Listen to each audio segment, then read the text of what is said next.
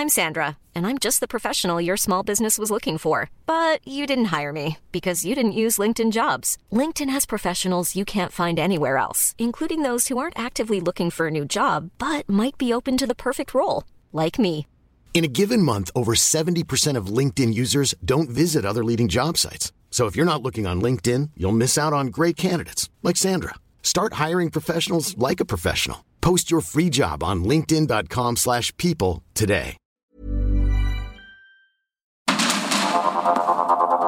Heraldo Media Group presenta Sergio Sarmiento y Lupita Juárez. Información veraz y oportuna con un toque personal y humano. Por el Heraldo Radio, donde la H suena y ahora también se escucha.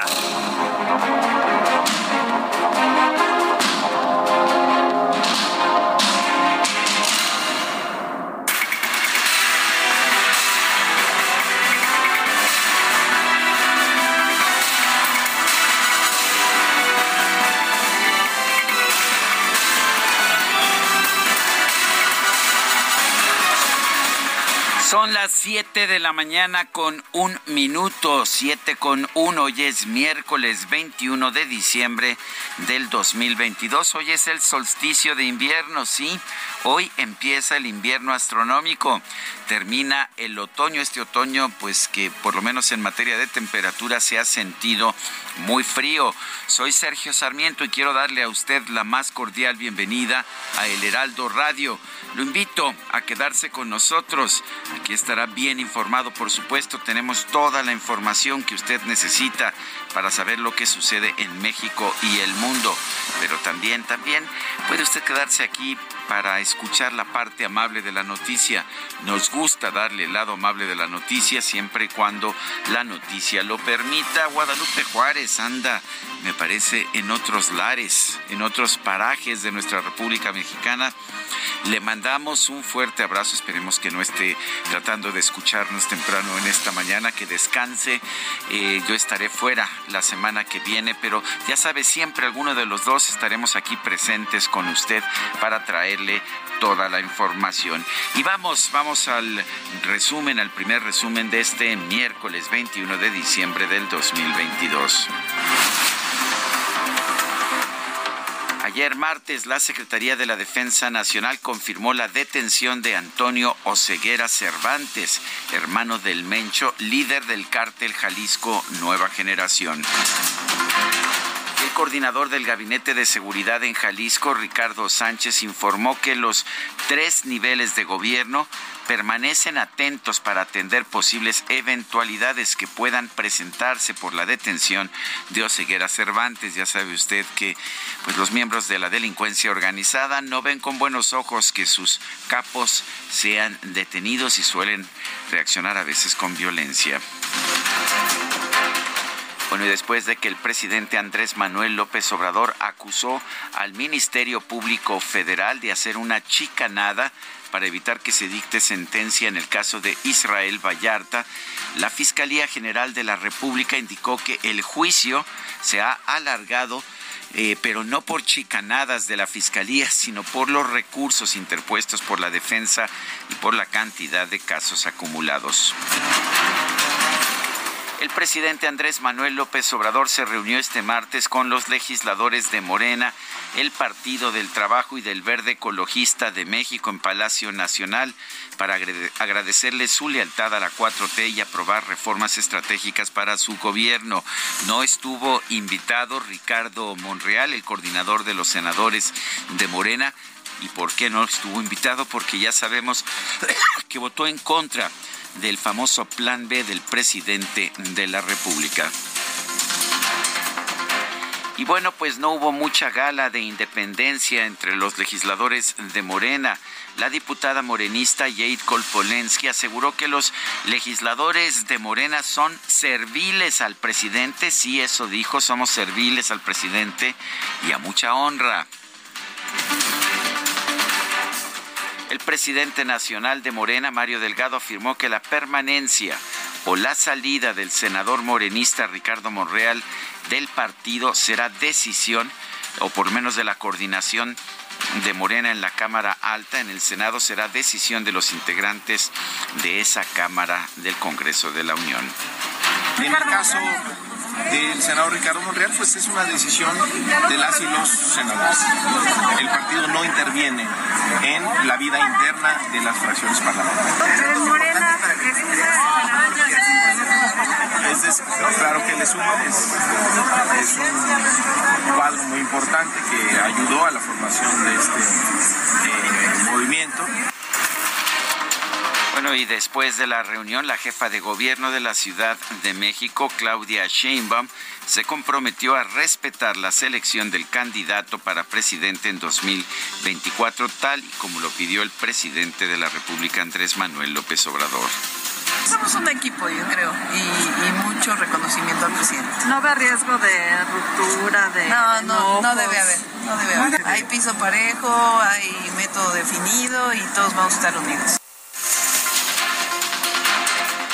Por su parte, el secretario de Gobernación, Adán Augusto López, señaló que tiene que haber respeto entre todos, entre todos los aspirantes a la candidatura presidencial al momento de someterse al proceso de elección. Bueno, y por otro lado, el próximo candidato de Morena al gobierno de Coahuila, Armando Guadiana, no se puede llamar candidato, pero lo es ya para todos los propósitos. Rechazó la presencia del subsecretario de Seguridad, Ricardo Mejía, como enviado presidencial para supervisar los proyectos que la federación tiene en marcha en la entidad. Pues eh, a mí no me parece bien, para empezar, ¿verdad? ¿Por qué? Pues porque pues si yo voy a andar en campaña buscando la, candidatura y la gubernatura, pues este, hay un representante ya que es el, el, superdelegado, delegado del bienestar, que es representante del gobierno federal. Pero bueno, pues viene otro, pues bueno, pues no sé, no sé qué piense el presidente, pero pues ya veremos dice Armando Guadiana, para aquí quiero este señor que solamente me va a venir a hacer sombra, que se opuso a mi candidatura, que después protestó y que dijo que la encuesta que determinó que yo fuera eh, dice que es falsa, pues claramente no quiere que se presente por ahí el subsecretario de Seguridad Ciudadana. Y yo pensaría que Ricardo Mejía tiene otras responsabilidades. Uno pensaría que un subsecretario de Seguridad en un país como el nuestro, pues tendría bastantes, bastantes responsabilidades, pero parece que no, que todavía tiene tiempo de, de hacer política allá en el estado de Coahuila. El partido Movimiento Ciudadano en la Cámara de Diputados pidió a la Comisión Interamericana de Derechos Humanos que solicite la suspensión urgente del procedimiento legislativo del llamado Plan B de reforma electoral y se pronuncie sobre la gravedad de su aprobación. Pleno del INAI designó a los académicos María Esther Azuela Gómez y Sergio López Ayón como integrantes del Comité Técnico de Evaluación que se encargará de evaluar a los aspirantes a ocupar cuatro asientos en el Consejo General del INE. Estos sí son académicos reconocidos. La Comisión Nacional de Derechos Humanos pues designó a dos personas que pues no tienen en realidad más trayectoria que ser favorecedores del partido Morena. Una de ellas pues tiene una certificación en terapia de la risa, eso es lo que tiene, pero ahora ya son expertos para elegir, para formar parte del comité técnico y elegir a los consejeros electorales. Diputados de la oposición calificaron como insensible e irresponsable la forma en la que el presidente Andrés Manuel López Obrador aborda la situación de riesgo en que los periodistas en México ejercen su trabajo. Por su parte, el coordinador de Movimiento Ciudadano Jorge Álvarez Maínez lamentó la insensibilidad atroz del presidente frente a la emergencia eh, que representa la situación de los periodistas en nuestro país. La vicecoordinadora del PAN en el Senado, Kenia López Rabadán, aseguró que los dichos en la conferencia de prensa mañanera aumentan la violencia que vive el gremio de los periodistas. Dice que estos dichos ponen en riesgo la vida de quienes se dedican a informar a la sociedad. México es el país más peligroso para ejercer el periodismo. Y López Obrador, desde las mañaneras, continúa atacando a los comunicadores y a los periodistas. La senadora panista Xochitl Galvez envió una segunda solicitud formal al presidente López Obrador para que le permita el derecho de réplica en su conferencia matutina tras dos nuevas menciones negativas en su contra. Los líderes del Partido Verde amenazaron con ir solos en las próximas elecciones para renovar los gobiernos de Coahuila y del Estado de México. Parecería que es una forma pues de negociar unas mejores condiciones en el pacto que tienen con Morena. Héctor Astudillo, exgobernador de Guerrero, y Mario Moreno Arcos, excandidato al gobierno de esa entidad, anunciaron, anunciaron este martes sus renuncias al Partido Revolucionario Institucional, el PRI, después del albazo que impulsó Alejandro Moreno para prolongar su gestión al frente del PRI hasta 2024. La ex dirigente del Partido Revolucionario Institucional, Dulce María Sauri, consideró que las acciones de Alejandro Moreno para alargar su gestión al frente del partido pueden poner en riesgo las elecciones de gobernador en el Estado de México y en Coahuila. Al reunirse con la militancia del PRI, la coordinadora por la defensa del Estado de México, que es pues virtualmente la candidata del PRI en esa entidad, Alejandra del Moral, señaló que el próximo año se defenderá a la entidad mexiquense de la polarización, por lo que 2023 dijo será un año de victoria para el priismo estatal. Este martes, la Secretaría de Salud reportó 25.445 nuevos contagios de COVID-19 en nuestro país, esto en una sola semana. Asimismo, se contabilizaron 106 muertes a consecuencia de esta enfermedad en el mismo lapso. La Secretaría de Salud de Durango reportó ayer que nueve pacientes con meningitis ya fueron dados de alta ya suman 21 las personas que respondieron positivamente al tratamiento. La jefa de gobierno de la Ciudad de México, Claudia Sheinbaum, informó que el estado de Michoacán replicará el sistema de movilidad del cablebús y se construirá este sistema ya en el municipio de Uruapan, en Michoacán, en 2023. Este martes, Perú el gobierno de Perú declaró al embajador de México en Lima, Pablo Monroy, persona non grata. Le dio 72 horas para abandonar el país. Esto fue respuesta no a algo que haya hecho el embajador Monroy, sino fue una respuesta a las continuas declaraciones injerencistas del presidente Andrés Manuel López Obrador sobre la situación política del Perú parte, la Secretaría de Relaciones Exteriores instruyó al embajador Monroy Conesa a que regrese a México con el fin de resguardar su seguridad e integridad física. Eh, parece que ya llegó, ya llegó a la Ciudad de México eh, desde Lima a Perú el embajador Monroy.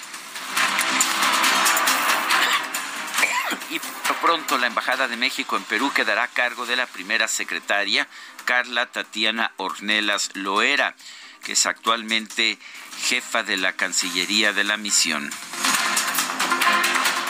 Bueno, ya en información deportiva, el Club de Fútbol América se despidió de Guillermo Ochoa. A través de un comunicado, agradeció al jugador todo lo que ha hecho por el equipo, le deseó éxito en su siguiente reto en Europa. El arquero mexicano va a jugar en el Salernitana, Salernitana de la Serie A, esto es la primera división del fútbol italiano. Y en Argentina, 5 millones de habitantes, 5 millones de argentinos se reunieron en las calles eh, para celebrar el primer lugar para celebrar el campeonato de la Copa del Mundo de Fútbol por parte del equipo albiceleste. Sin embargo, se reportó la muerte de cuando menos dos aficionados derivados de esta euforia del festejo. Hubo también bastantes lesionados.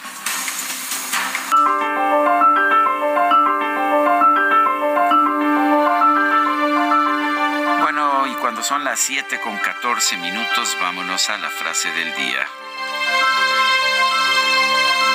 Encontremos que sí los hay, mujeres, hombres íntegros, rectos, demócratas, sinceros, para que sean los que conduzcan los procesos electorales. Esto lo dijo Andrés Manuel López Obrador, el presidente de México, en el 2021.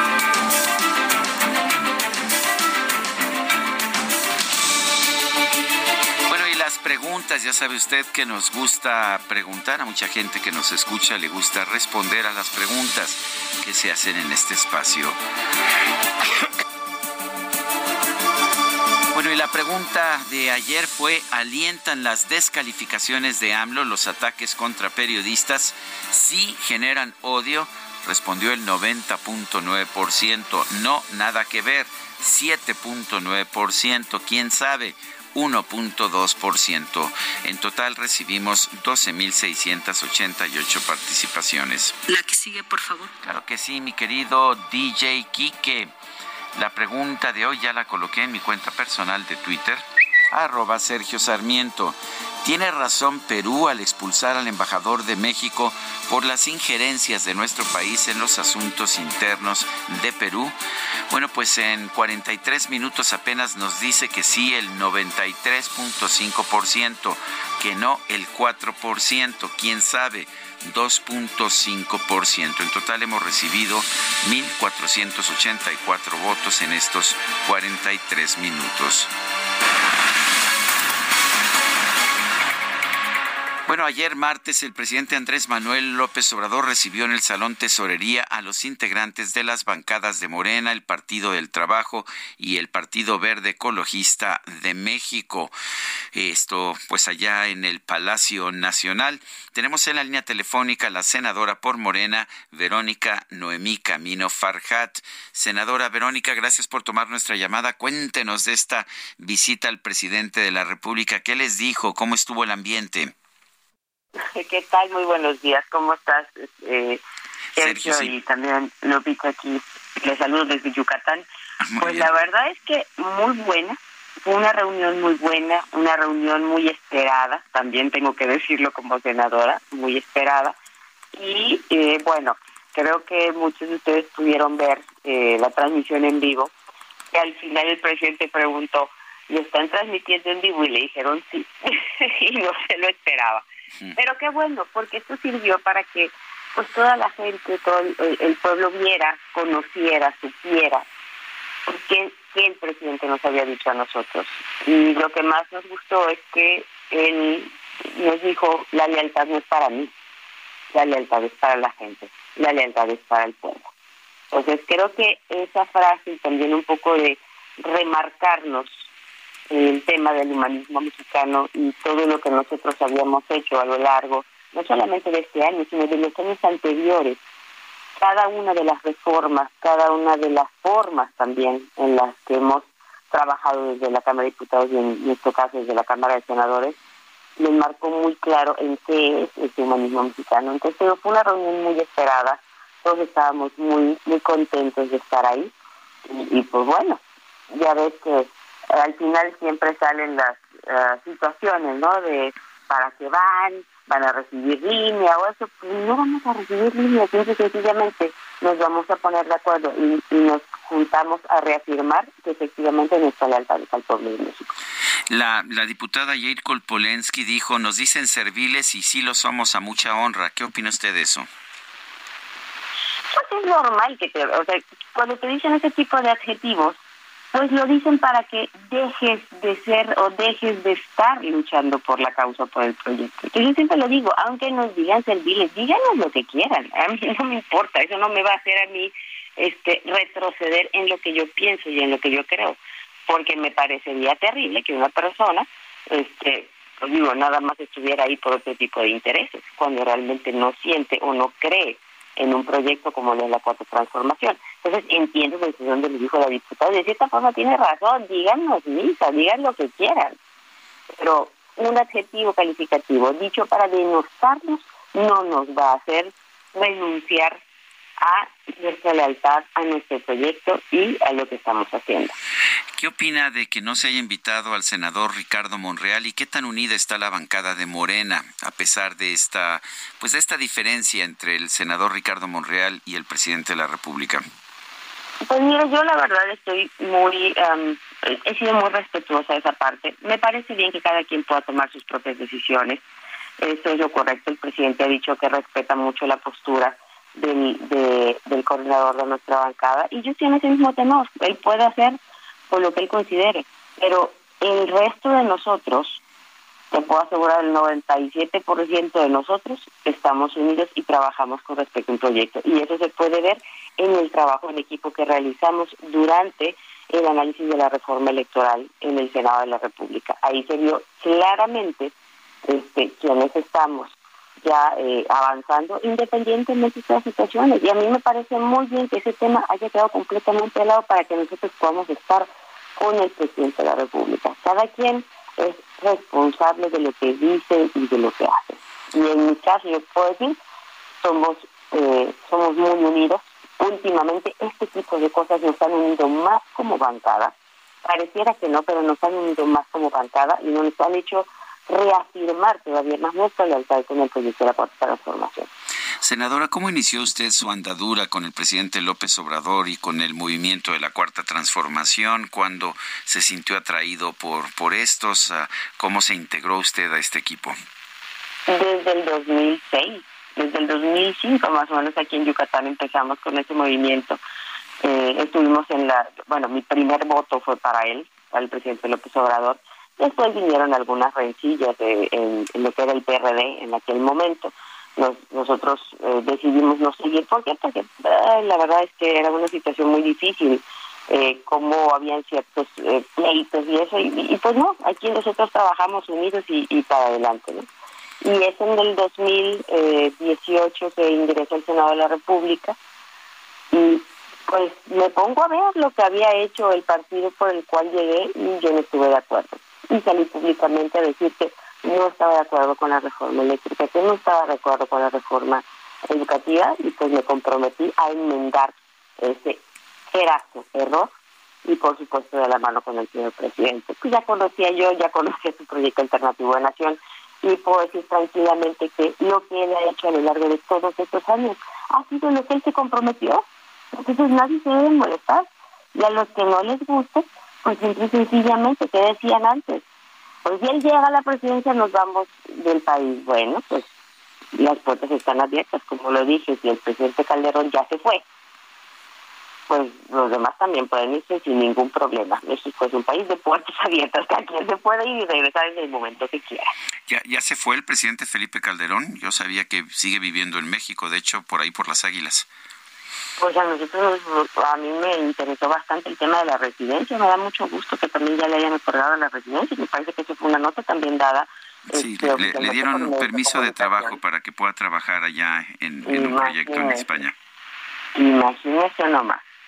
Nos viene a decir todavía aún más los intereses. Pero bueno, está bien, la puerta, la puerta está abierta y qué bueno que miran para otros horizontes, porque México necesita avanzar, México necesita continuar su transformación, necesitamos continuar con ese humanismo mexicano, con esa forma de la redistribución de nuestra riqueza, que en ningún país del mundo han bajado los impuestos, salvo en México, principalmente el ISR.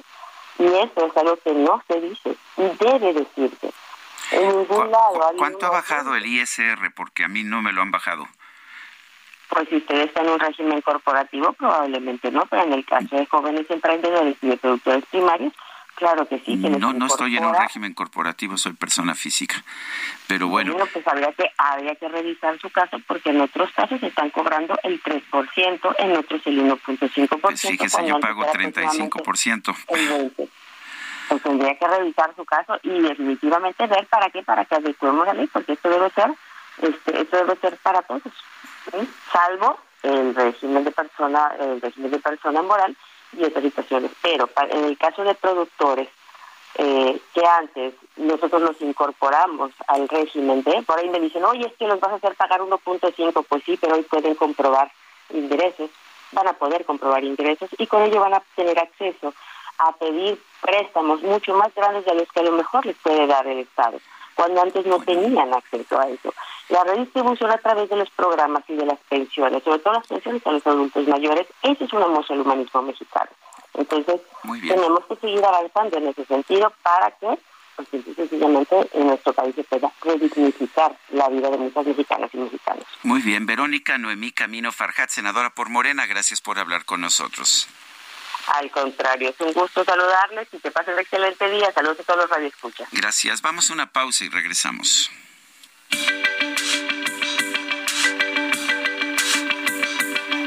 Sergio Sarmiento y Lupita Juárez quieren conocer tu opinión, tus comentarios o simplemente envía un saludo para hacer más cálida esta mañana. Envía tus mensajes al WhatsApp 55 20 10 96 47.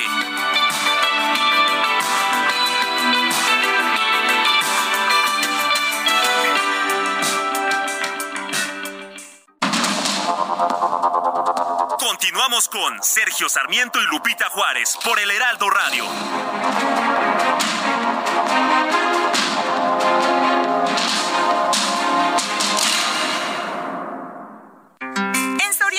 Encuentras la mayor calidad. Lleva pavo ahumado Pilgrims a 136.90 el kilo o pollo entero fresco a 38.90 el kilo y carne molida de res 80-20 a 89.90 el kilo. Soriana, la de todos los mexicanos. A diciembre 21. Aplican restricciones.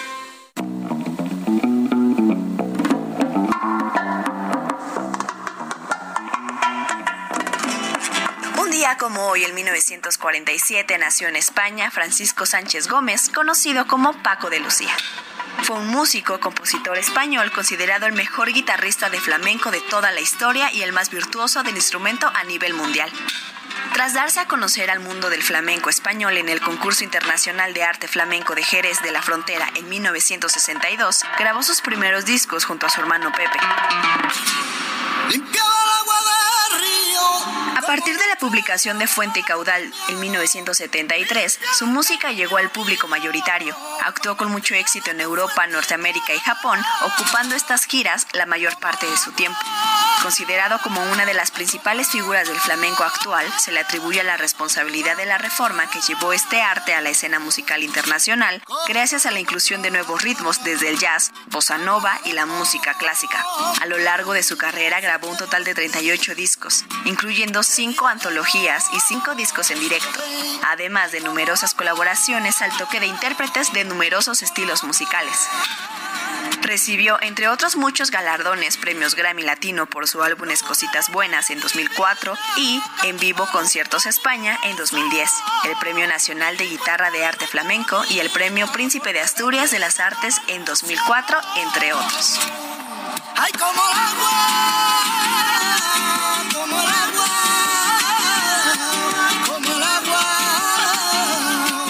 Lo mejor de México está en Soriana. Lleva papa blanca a 27.80 el kilo o uva blanca o roja sin semilla a 58.80 el kilo y manzana red en bolsa a 29.80 el kilo. Sí, a solo 29.80 el kilo. Martes y miércoles del campo de Soriana. Solo 20 y 21 de diciembre. Aplica restricciones.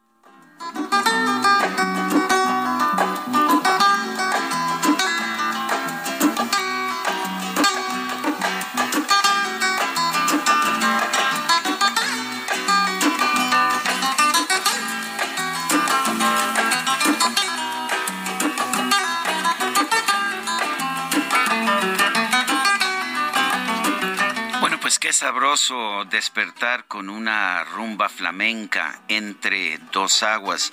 Y a nuestra compañera Fernanda García eh, le dio a conocer a usted una ficha, una efeméride. Ah, es de Carla. Ah, pen- pensé que había sido Fer, perdón, perdón. Ah, nos dejó la tarea hecha. Bueno, saludos a Carla que anda, descansando. Bueno, pues fue Ca- Carla, Carla Ruiz quien nos dejó esta esta ficha sobre Paco de Lucía, uno de los guitarristas que más admiro yo, un guitarrista de flamenco, también de flamenco, nuevo flamenco, como esta canción con la que se hizo famoso en 1973, Entre dos aguas. Este hombre, este guitarrista Paco de Lucía, nació en Algeciras, en España, el 21 de diciembre de 1947. En esta canción, en esta rumba, Entre dos aguas, participa él en la guitarra principal, pero también su hermano, Ramón de Algeciras. También hay un bajo eh, que interpreta Eduardo Gracia. No, eso no es común en la música flamenca, un bajo y un bongo.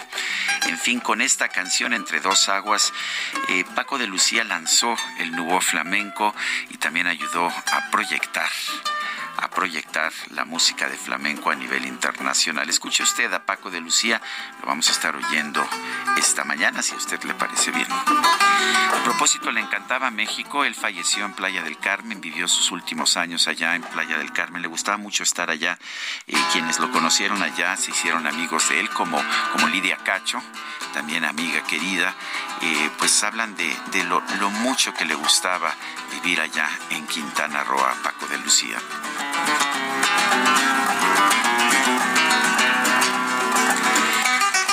Son las 7 con 35 minutos. Tenemos, tenemos mensajes de nuestro público.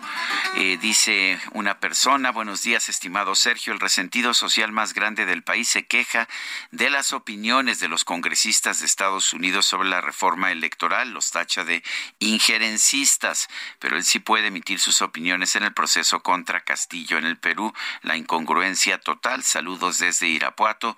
Oscar Huerta y que tengas buenas vacaciones. Gracias, don Oscar. Dice otra persona, productivo miércoles de plaza, la cuarta trituración, también demoliendo las relaciones exteriores del país. Es Rodolfo Contreras desde Querétaro. Dice otra persona, hola, buenos días. Quiero preguntar, ¿aún a un asilado político como la señora y los hijos del tal Castillo, el gobierno mexicano los tiene que mantener. ¿Cuánto nos cuesta meternos en lo que no nos importa? Firma Juventino. Y bueno, pues ya acaba de llegar, de hecho, a México la familia, eh, la familia del presidente Castillo del Perú, del expresidente Castillo. Recordemos que fue eh, destituido por el Congreso, una facultad que tiene el Congreso de, ese país, también la tiene el, Congreso mexicano a propósito. Eh, y lo que quien lo recibió fue Martín Borrego Llorente. Martín Borrego Llorente es el director para América del Sur, director general para América del Sur de la Secretaría de Relaciones Exteriores. Ya mandó un mensaje por Twitter que dice, en nombre del Gobierno de México, recibí en nuestro país a la familia Castillo, protegida por la figura del asilo político, fieles a nuestra tradición diplomática y orgullo de la política exterior mexicana que sigue salvando vidas en América Latina. Llegó también en ese mismo vuelo, tengo entendido, el embajador, el embajador de México allá en el Perú, que fue expulsado no por algo que él hubiera hecho, sino por lo que el gobierno, el gobierno peruano ha considerado actitudes injerencistas en los asuntos internos del Perú. Son las siete con treinta y siete. Ayer Antonio Ceguera Cervantes, hermano de Nemesio Ceguera Cervantes, el Mencho, fue detenido por elementos de la Secretaría de la Defensa Nacional. Carlos Rodríguez Ulloa, consultor en seguridad e inteligencia, miembro del colectivo de análisis de la seguridad con democracia CACEDE, está en la línea telefónica. Don Carlos, cuéntenos qué tan importante es este hombre, Antonio Oceguera. El, el hecho de ser hermano del Mencho lo hace importante o si tenía una, una capacidad operativa significativa en el cártel Jalisco Nueva Generación? Bueno, en primer lugar, muy buenos días, Sergio, un saludo a tu público. Y eh, efectivamente sí tenía, tiene un, o tenía un papel relevante, sobre todo en la, en, llamémosle, en el, en el grupo directivo, ¿no? En la parte de lavado de dinero, de organización, de, de, de, de tráfico, digamos, tanto de de narcóticos de México a Estados Unidos como de armas de Estados Unidos a México y bueno de operación aquí. Pero para mí es muy sintomático Sergio el hecho de que a pesar de la detención no se hayan dado mayores eventos de violencia en torno a esta detención precisamente porque su rol era mucho más directivo que operativo no este nos digamos que nos estamos eh, orientando hacia un modelo en el cual hay una especialización de los de los cuadros, digamos, de, la delincuencia organizada, eh, que pues a sus cercanos, a sus familiares, los ponen roles, eh, digamos, de alto nivel ejecutivo, mientras que cuando los operadores, los realmente generadores de violencia, que son los jefes de plaza eh, y gente más de más de calle, pues genera mucho más violencia. ¿no? Los actores de violencia están abajo. Eh, me parece esto muy significativo, Sergio. Eh, pues sí, evidentemente, pues, el propósito de todo esto sería terminar con la violencia, ¿no? Pero había mucho miedo después de la detención de, de este hombre de que pudiera haber algún tipo de reacción violenta. Sí, es correcto. De hecho, todavía mantienen las autoridades federales, SEDENA, CEMAR, eh, la alerta, digamos, sobre los estados, los principales estados de operación de nueva generación, Colima, Nayarit, Jalisco, Michoacán, eh, justamente previendo ¿no? reacciones del grupo. Pero bueno, ya pasó un día y no, no se han dado hasta el momento. Eh, ¿es, ¿Es cierta esta percepción que algunos uh, comentócratas tienen en el sentido de que se está combatiendo al cártel Jalisco Nueva Generación, pero no al cártel de Sinaloa? ¿Te parece a ti que eso sea real? No me parece como específicamente orientado a uno versus otro, ¿no? Eh, simplemente yo lo veo más como dinámicas coyunturales, ¿no? Que se presenta la oportunidad para, eh, digamos, eh, incidir sobre un grupo más que el otro, porque finalmente las condiciones generales de los abrazos, no balazos, han sido muy benéficas para ambos grupos, ¿no? Entonces, eh, coyunturalmente, digamos que se propicia la captura de uno de otro grupo, pero no, no identifica un favoritismo desde desde el gobierno hacia ninguno de los dos grupos. Y ahora, viene don Carlos, eh, nos dicen que hay una estrategia nueva, que ya no eh, que ya no existe la guerra contra las drogas, que la estrategia es de abrazos y no balazos, pero seguimos viendo detenciones importantes, seguimos viendo también confiscaciones significativas de droga. ¿En qué ha cambiado la estrategia si continúan estas detenciones y con, continúan estos decomisos de droga? Claro, mira, Sergio, si lo ponemos un poco en perspectiva, esta actual administración comenzó eh, con esta con esta dinámica, llamémosle de abrazos no balazos, versus el, famoso captura de, de, grandes de grandes líderes, ¿no? Pero finalmente, pues tú terminas eh, evolucionando y trabajando con los Estados Unidos y centrándote en los objetivos clave que, que normalmente ellos te proponen, por llamarlo de alguna manera, ¿no? Es el caso de Antonio Ceguera, que por cierto, como ya había sido capturado anteriormente, pues no tenía esta incidencia directa en las operaciones, pero pues sigue teniendo un mando significativo, ¿no? Pero el, el argumento aquí es que eh, va mucho en, en, la dinámica o en la lógica de la colaboración bilateral con las autoridades estadounidenses, la búsqueda de ciertos actores clave dentro de las organizaciones delictivas. Bueno, pues, ¿qué, esperas para el futuro? ¿Qué esperas? Uh, ¿Consideras que esta estrategia está funcionando bien, que vale la pena mantenerla? No, no, de ninguna manera. Me parece que esta, eh, yo no le llamaría estrategia, llamémosle esta propuesta o esta iniciativa del gobierno federal, eh, simplemente ha, ha puesto el escenario como muy positivo o benéfico para que estos grupos aumenten sus actividades delictivas, ¿no? Incluso hay un par de indicadores, te comento, el que a mí me parece más significativo, es el, el punto de atentados contra eh, autoridades, tanto federales como locales, pues ha aumentado de forma significativa y esto debido a que la, la impunidad que propician los abrazos no balazos, pues genera que eh, los grupos delictivos pues atenten contra la autoridad, llamémosle de forma regular. Y eso es, un es una grave herencia para la administración siguiente. El subsecretario Ricardo Mejía dice que la incidencia delictiva de los delitos federales tiene una reducción del 30%, 30.1%, fue, fue así de preciso. ¿Es cierto? Eh, sí, pero si uno revisa cuáles son las, los delitos de fuego federal, uno identifica, por ejemplo, eh, el tema de eh, delitos fiscales, ¿no? El tema de lavado, financiero, que en la cual evidentemente hubo una reducción significativa, porque no hay unos mecanismos y una continuidad respecto a la persecución o, al armado de estos casos y a la persecución de estos delitos, ¿no? Entonces, pues evidentemente me parece una lectura demasiado eh, tendenciosa a favor de la actual administración.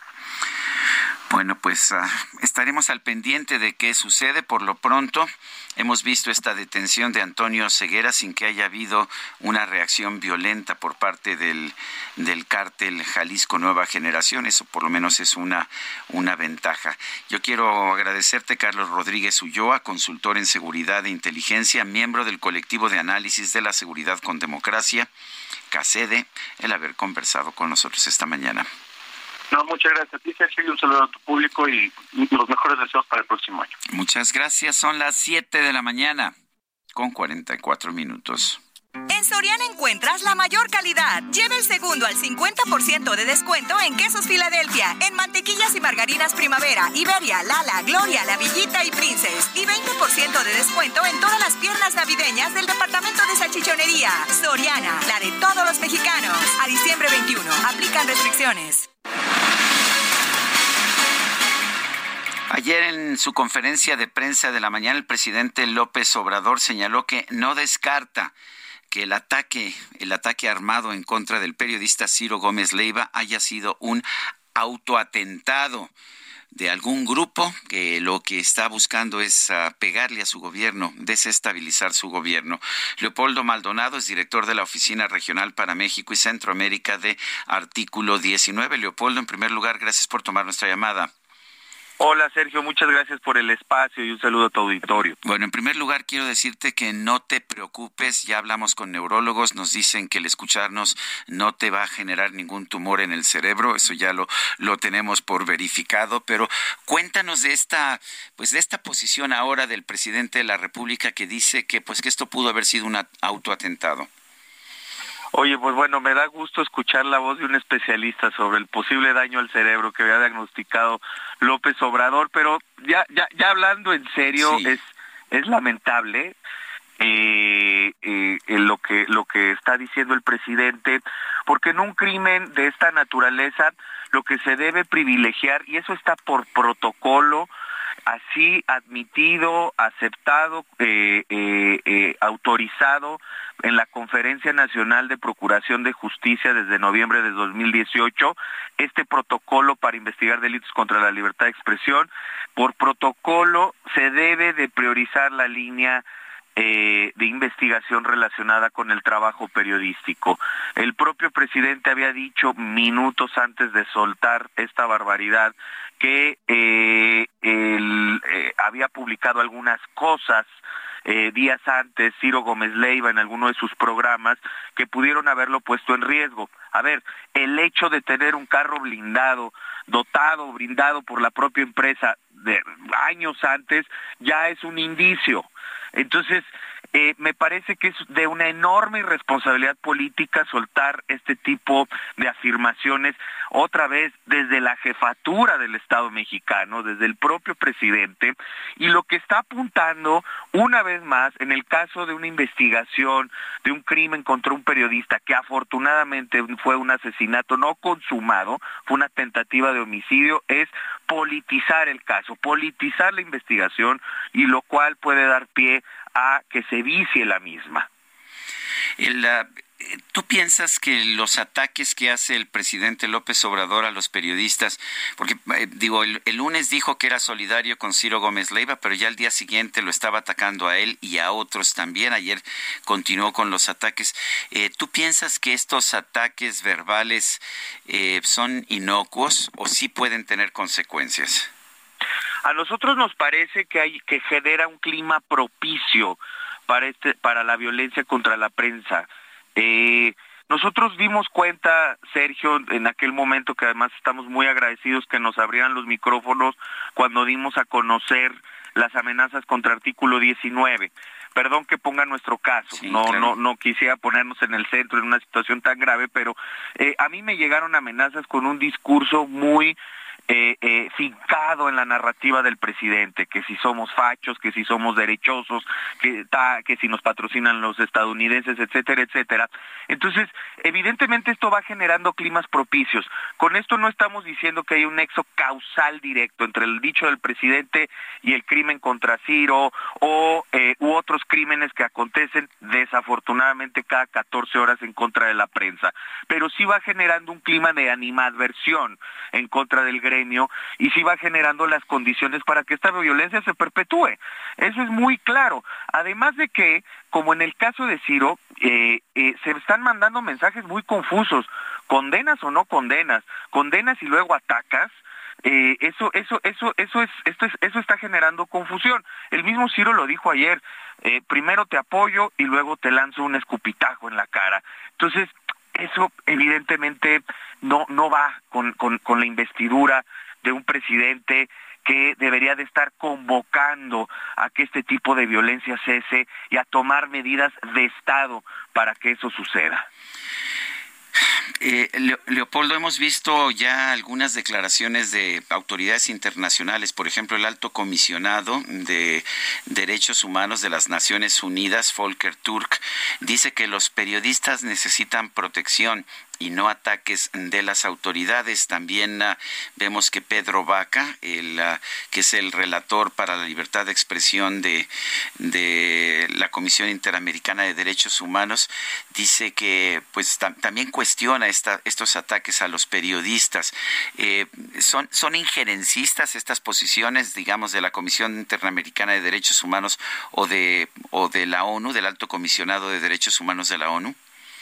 No, de ninguna manera, Sergio. Mira, México desde 1982 comenzó a ratificar tratados internacionales de derechos humanos, precisamente el Pacto Internacional de Derechos Civiles y Políticos y la Convención Americana de Derechos Humanos. Además, desde 1998 se abrió el escrutinio internacional por parte de estos organismos. Entonces no se puede hablar de injerencismo como cuando pues, formas parte ya de un sistema internacional y regional de protección a los derechos humanos. Es que todo, más bien eh, eh, en cuanto a los mensajes que manda el alto comisionado y el relator Pedro Vaca, pues es que todo el mundo está viendo lo que no se quiere ver desde la presidencia y eso evidentemente está preocupando mucho a la comunidad internacional. Nosotros celebramos que siga vigilante de lo que está pasando porque no es normal, porque no es normal que un jefe de Estado en plena crisis de letalidad contra la prensa, siendo 2022 uno de los años más letales del que tengamos registro, siga profiriendo estas ofensas, estas, eh, eh, esta difamación y esta descalificación en contra del gremio periodístico. Eh, es un llamado permanente, constante de los organismos internacionales para que esta actitud cambie y no lo vemos, la verdad, siendo muy realistas, Sergio, en el horizonte próximo. Eh, ¿qué, qué, qué, viene ahora? Estamos viendo, pues, no solamente estas descalificaciones de periodistas, sino también asesinatos de periodistas. Y no sé cuál sea el número realmente que, de periodistas asesinados este año. Todo el mundo dice que México es el país más mortífero. El eh, Reporteros Sin Fronteras dice que han sido 14 los periodistas asesinados. ¿Ustedes qué información tienen en artículo 19? Nosotros hemos identificado efectivamente que hay 17, pero 12 en posible vínculo con su labor, eh, que es, digamos, el registro eh, que llevamos en lo medular, lo que tenga que ver con, posiblemente con su labor. En este caso, no podemos sustituir a la autoridad pública, que es la encargada de investigar y determinar el móvil, pero de acuerdo a la documentación es de estos 17 casos, en 12 hasta ahora hemos podido documentar, encontrar indicios que arrojan o que indican que pudo tener que ver con su labor periodística de la víctima. Entonces, eh, aún así, esto coloca el 2022 al nivel del 2017, que ya era el año más letal del que teníamos registro en artículo 19, y efectivamente, como dice Reporteros sin Fronteras, por cuarta ocasión, por cuarto año consecutivo, México es el país más mortífero para la prensa, por encima de países que están en una guerra declarada, como Ucrania, Siria, Afganistán. Entonces, eh, si esta magnitud del problema no interpela a la administración pública, al presidente, a los funcionarios, pues no sabemos qué, en qué situación de crisis van a reaccionar de manera adecuada.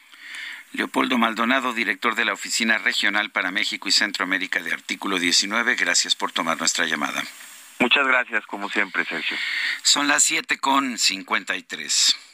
Lo mejor de México está en Soriana. Lleva papa blanca a 27.80 el kilo o uva blanca o roja sin semilla a 58.80 el kilo y manzana red en bolsa a 29.80 el kilo. Sí, a solo 29.80 el kilo. Martes y miércoles del campo de Soriana. Solo 20 y 21 de diciembre. Aplica restricciones.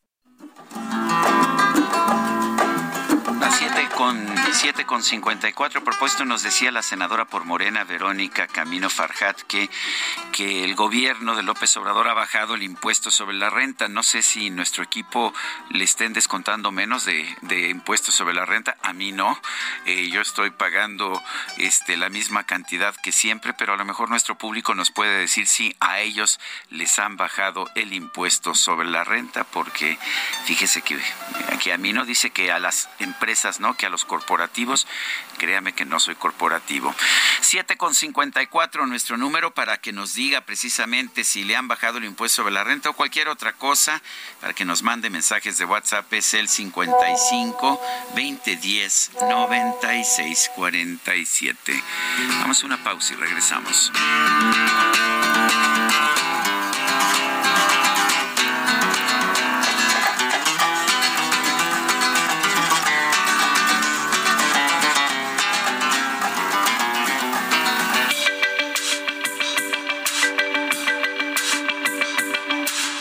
Sarmiento y Lupita Juárez quieren conocer tu opinión, tus comentarios o simplemente envía un saludo para hacer más cálida esta mañana. Envía tus mensajes al WhatsApp 55 20 10 96 47.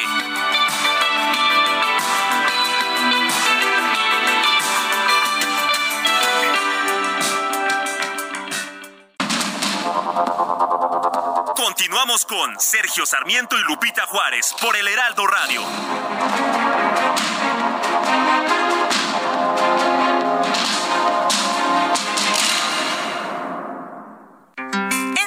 Encuentras la mayor calidad. Lleva pavo ahumado Pilgrims a 136.90 el kilo o pollo entero fresco a 38.90 el kilo y carne molida de res 80-20 a 89.90 el kilo. Soriana, la de todos los mexicanos. A diciembre 21. Aplican restricciones.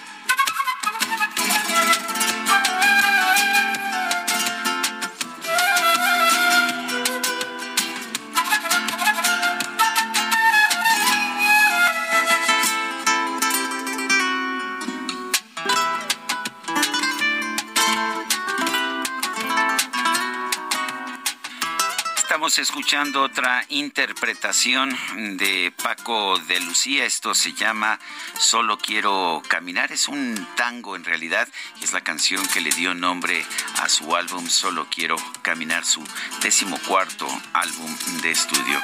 Es ah, compositor e intérprete Paco de Lucía. Lo estamos recordando en el aniversario de su nacimiento.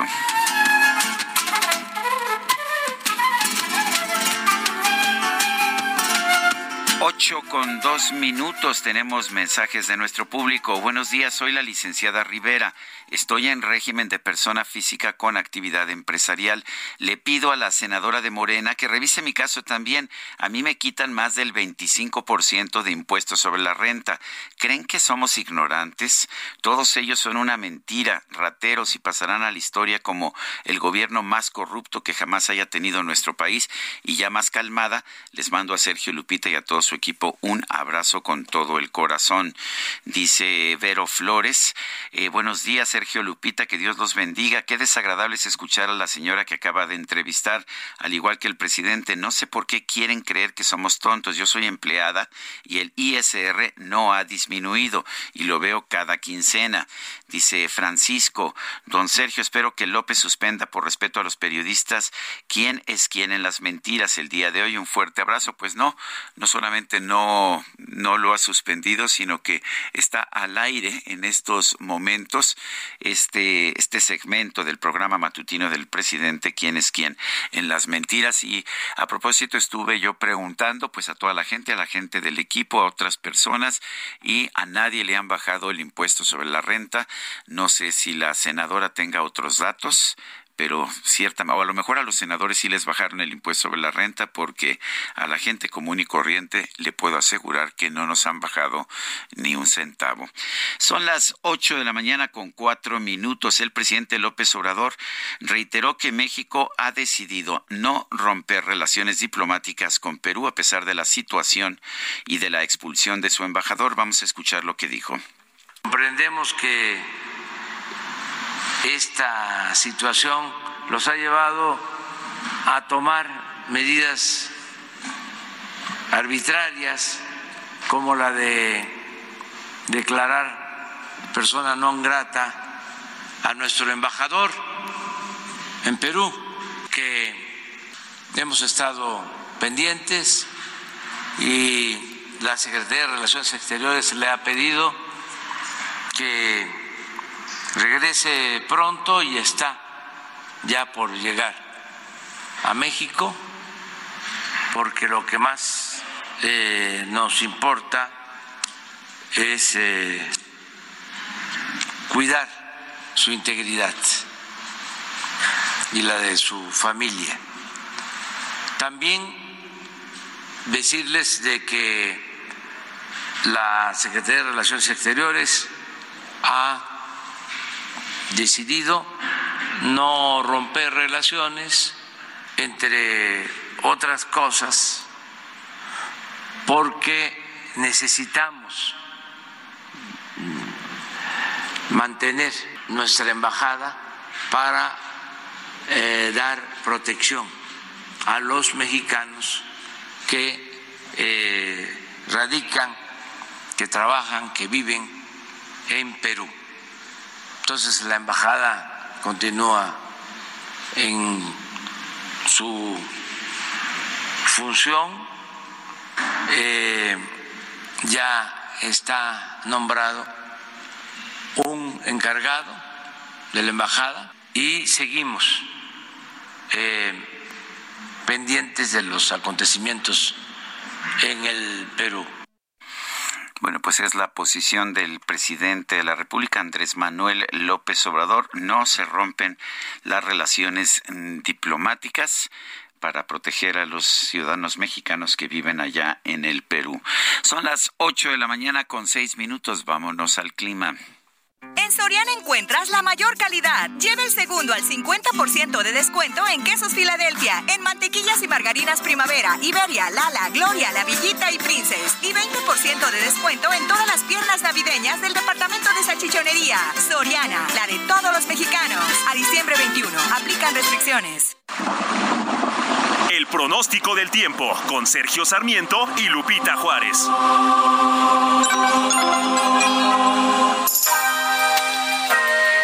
Berenice Peláez, meteoróloga del Servicio Meteorológico Nacional de la Conagua. Adelante, buenos días. ¿Qué tal? Buenos días, Sergio. Es un gusto saludarlos desde el Servicio Meteorológico Nacional para informarles que durante este día tenemos al Frente Frío número 18 que se va a extender desde el noreste del Golfo de México hasta la península de Yucatán. Este sistema va a mantener la probabilidad de lluvias puntuales fuertes a muy fuertes, acompañadas de posibles descargas eléctricas en el sureste del país, así como chubascos en la península de Yucatán. Además, va a persistir el evento del norte con rachas que podrían alcanzar de 70 a 90 kilómetros por hora en el istmo y golfo de Tehuantepec y de 50 a 70 kilómetros por hora en la costa sur de Veracruz.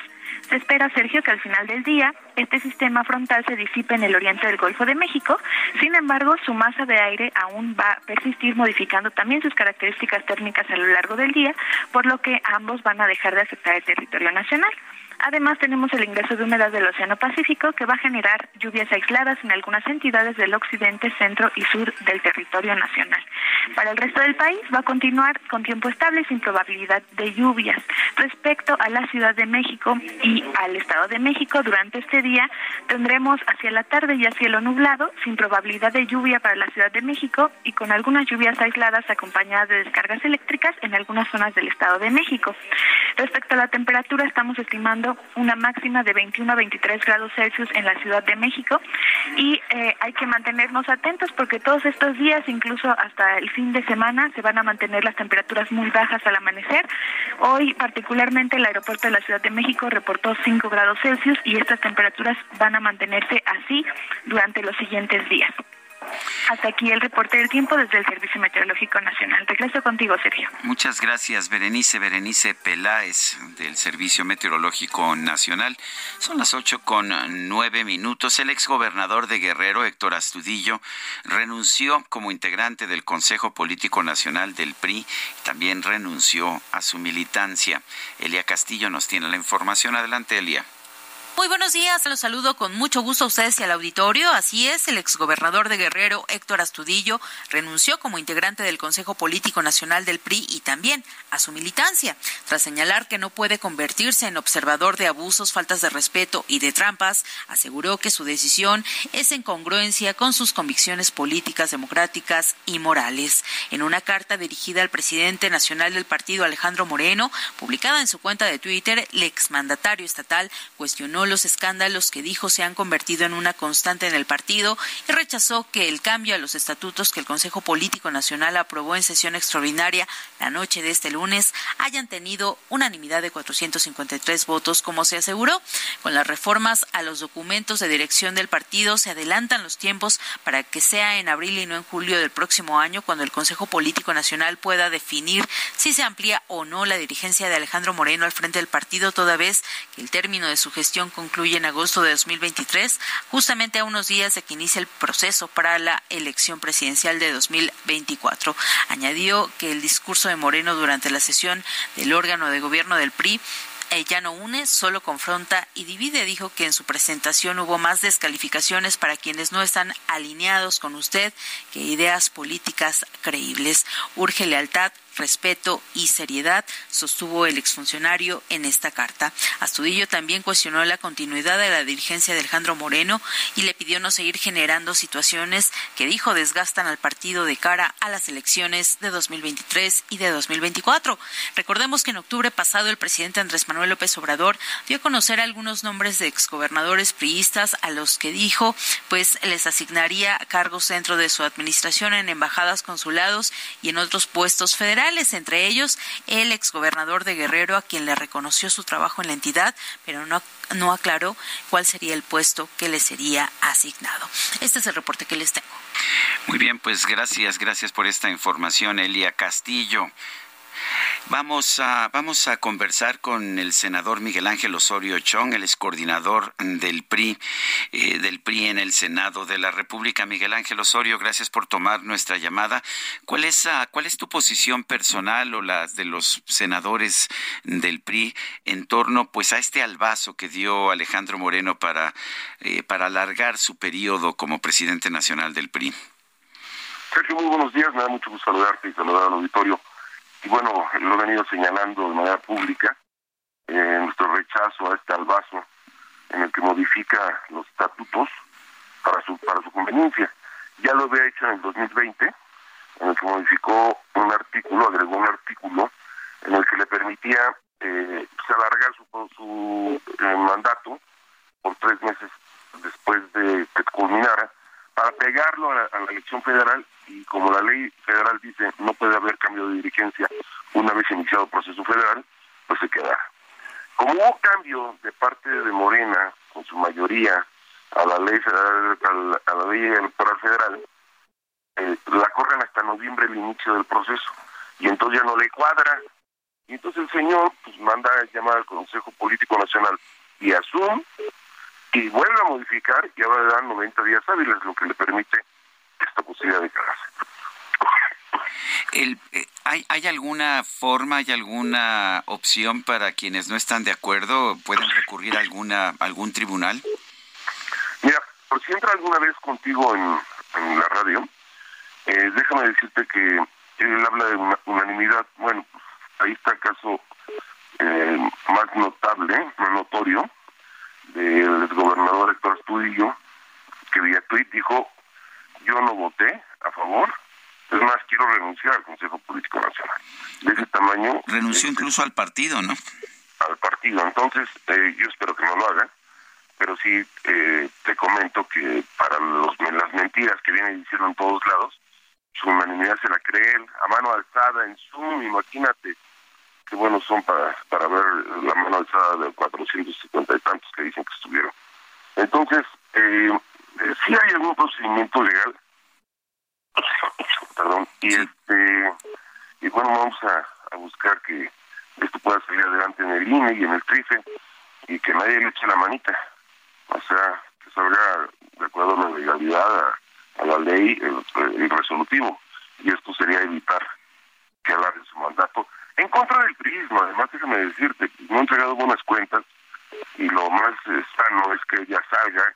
No quiso irse antes, cuando se le pidió de parte de los expresidentes del partido, presidentas y expresidentes, bueno, pues que termine, como él lo dijo, lo prometió, eh, no solo a ellos, sino eh, de manera pública, y bueno, pues como yo advertí, es un mentiroso y quiere.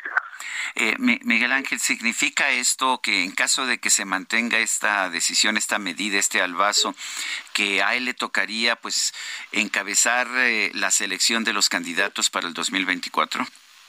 Es correcto, él le tocaría hacer la alianza, que espero que también eh, se esté cuidando mucho, porque yo estoy seguro que puede en algún momento romperla. Pues le toca hacer la alianza, si es que esto sucediera, le toca la selección de candidatos, de todos los candidatos, incluido la de él, porque seguramente va a estar en la lista número uno para ser legislador. Y la idea de quedarse como legislador es cuidarse de todos los señalamientos legales que hay en su eh, eh, eh, entonces, la opción es ir al Tribunal Electoral y al INE. ¿Sí, puede el, sí. pueden los disidentes dentro del PRI ir al, al, INE y al Tribunal? Sí, claro. Sí, sí tenemos este, con qué. Insisto, ojalá nadie le eche la mano ojalá se actúe bajo con mucha responsabilidad legal y, no, no suceda estos comentarios que salieron al aire después de, la modificación del 2020 en el que también fue ilegal y se la validaron. El, el, echarle la mano sería el propio gobierno de la República y quien dice que al presidente le conviene tener a Alejandro Moreno a cargo del PRI. Bueno, pues eso puede ser una de los apoyos, pero yo me refiero algo salió, ¿te acuerdas que salió algo eh, recuérdanos, Miguel Ángel, porque tú le das mucho un seguimiento mucho más puntual que nosotros. Alguien del TRIFE salió una supuesta conversación eh, de las que sacaron ahí en, un estado del sur. Una conversación en que, en el que hay un magistrado que le echa la mano para resolver favorablemente la modificación que hizo en el 2020. Eso es. Y entonces eh, fue muy escandaloso y yo espero que nadie le eche la mano y se resuelva conforme al derecho. Eh, ¿Se va a mantener unido el PRI? ¿Cómo ves, por, lo, por ejemplo, a la bancada de en el Senado? Mira, yo eh, respeto a mis compañeros y no hay división, y no debía haber división. En un momento tan crítico para el país, en un momento en que debía haber más oposición y que se construya más oposición, bueno, pues no debería haber estos liderazgos como el Dalito que parece que lo, que es es trabajar al gobierno para descomponer al PRI, para dividirlo y para que no esté al 100 eh, para el próximo proceso electoral del 2024. Pues a Miguel Ángel, Miguel Ángel Osorio Chong, coordinador del PRI en el Senado de la República, gracias por conversar con nosotros. Te mando un fuerte abrazo y mis mejores deseos en estas fiestas. Otro para ti y para todo el auditorio. Muchísimas gracias. Gracias. Un buen año. Buen año para ti también. Son las 8 de la mañana con 17 minutos. Hace unos días la Asamblea General del CIDE presidida por CONACIT, reformó los estatutos generales de esta institución educativa. Eh, le retiró, retiró facultades de decisión al Consejo Académico, eh, que es el cuerpo colegiado integrado por profesores y autoridades. La idea pues es ah, centralizar la toma de decisiones en la dirección general. Javier Aparicio es secretario general del Sindicato del Personal Académico del CIDE. Gracias por tomar nuestra llamada. Javier, cuéntanos cómo está la situación, qué tan legal es esto que se hizo y qué viene ahora para el CIDE. Sergio, buenos días a ti y a tu auditorio. Eh, gracias. Pues sí, en efecto, mira, en opinión, en opinión de varios eh, profesores del CIDE, eh, pensamos que, esta reforma es ilegal. ¿En qué sentido? Pues que el, propio estatuto del CIDE, que es nuestro, pues, pues nuestra constitución ¿no? interna, el estatuto del CIDE establece que toda, toda reforma del estatuto tiene que primero darse a conocer y ser aprobada por el Consejo Académico del CIDE, que es el, máximo colegiado interno, ¿no? Es el cuerpo colegiado de profesores que, conoce y aprueba los, proyectos principales del CIDE, el plan de trabajo. Digamos que el director general está obligado por estatuto a, consultar los temas más importantes con el Consejo Académico. Y, ahora lo que hacen, ciertamente el CIDE, el CIDE tiene unos órganos, cuerpos colegiados externos, cuerpos superiores, como el Consejo Directivo, que es el órgano de gobierno del CIDE, y hasta arriba está la Asamblea de Socios. La Asamblea de Socios del CIDE básicamente son, son representantes del gobierno federal eh, y CONACYT. Y, bueno, lo que hicieron, digamos, fue como una especie de, fast track o, plan B, ¿no? Donde sin consultar al, al profesorado del CIDE, la Asamblea de Socios decidió reformar los estatutos. ¿no? Entonces, ciertamente la Asamblea de Socios tiene las facultades de reformar el estatuto, pero no sin antes consultarlo con el Consejo Académico. Eh, en la historia que tiene el CIDE de vida, nunca, nunca se había reformado el estatuto, pues sin, sin, sin, sin considerar las opiniones del Consejo Académico. Ahora, ¿por qué nos parece grave esto? Pues porque, claro, si el Consejo Académico ya no tiene facultad de voto, facultad de decisión, pues básicamente los, los profesores del CIDE, los programas académicos del CIDE, quedamos quedamos a la merced de la toma de decisiones de una sola persona, del director general o de la directora de CONACYT, ¿no? O sea, uno de los dos, por si uno es correa de transmisión del otro. Eh, y no tenemos forma de oponernos eh, eh, a, ninguno de estos cambios. Entonces sí sentimos que esto, esto vulnera las facultades del cuerpo colegiado, pero también deja en estado de indefensión a los profesores. Digamos, las reglas al interior del CIDE pensemos el estatuto académico, el, reglamento de docencia, básicamente las, reglas para entrar, permanecer o salir del CIDE, pues pueden cambiar en cualquier momento, porque ya el Consejo Académico no tiene, no tiene, tenemos voz, pero ya no tenemos voto, o sea, nos, volvieron un cuerpo, un cuerpo consultivo, eh, y, pues esto nos parece muy preocupante para el CIDE, pero también para otros centros, otros centros públicos del CONACYT porque, porque el, CIDE es el conejillo de Indias de una serie de reformas. También se acaba de presentar ya la iniciativa de, reforma de, a la ley de ciencia y tecnología y, tiene exactamente este espíritu, reducir, reducir eh, eh, las capacidades, las facultades de los cuerpos colegiados y básicamente tratar a los centros CONACIT pues como si fueran para, estatales al mando de una sola persona. Eh, oye Javier, ¿era el CIDE una institución neoliberal y esta centralización del poder pues lo hace más popular? No, de ninguna manera, de ninguna manera. Justo esta reforma evidencia lo, lo, eh, la contradicción, porque las autoridades nos han dicho eso, ¿no? Es que este consejo va a ser más, más incluyente, más participativo porque hacen este truco de hacer, ampliar el Consejo. La reforma amplía el Consejo en ocho personas, pasamos como de 16 a 24 miembros, pero las ocho personas son designadas por el director general y de todos modos no tenemos facultad de decisión. Entonces es un cuerpo colegiado más grande, pero que no tiene facultades de decisión. Eh, y en cambio el, CIDE, el CIDE en sus años del pasado, el CIDE había ido construyendo eh, una, una estructura de, gobierno interior basada en cuerpos colegiados, en un consejo académico, en un consejo, eh, un comité administrativo, juntas de profesores, un comité de ética, un comité de docencia. todas las decisiones al todas las decisiones al interior del CIDE de la vida académica del CIDE se toman en cuerpos colegiados, pero ahora con ACIT básicamente le quita facultades ¿no? al, al máximo cuerpo colegiado interno. Entonces eso nos preocupa lo que viene hacia adentro. Pues Javier Aparicio, secretario general del Sindicato del Personal Académico del CIDE, gracias por tomar nuestra llamada y estaremos, pues estaremos al pendiente de esta supuesta democratización del CIDE. Sí, muchas gracias, Sergio. Buenos días a, Bueno, son las 8 de la mañana con 23 minutos. El gobierno talibán suspendió la educación universitaria para todas las mujeres en Afganistán. Un portavoz del Ministerio de Educación Superior de Afganistán confirmó la suspensión este martes. Una carta publicada por el Ministerio de Educación dijo que la decisión se tomó en una reunión de gabinete y que la orden entrará en vigor de inmediato. a las niñas se les ha prohibido regresar a las escuelas secundarias. Eh, se les prohibió regresar a las escuelas secundarias en marzo, después de que los talibanes ordenaran el cierre de los colegios para niñas pocas horas después de que debían reabrir luego de meses de cierres impuestos después de la toma del poder por los talibanes en agosto de 2021. Bueno, ahora, ahora están anunciando que se suspende toda la educación universitaria para las mujeres. Eh, la organización Human Rights Watch señaló que los talibanes dejan claro todos los días que no respetan los derechos fundamentales de los afganos, especialmente de las mujeres. Estados Unidos condenó la decisión indefendible de los talibanes de prohibir el ingreso de mujeres a las universidades. Esto, es lo que dijo el portavoz del Departamento de Estado, Ned Price, durante una sesión informativa este martes.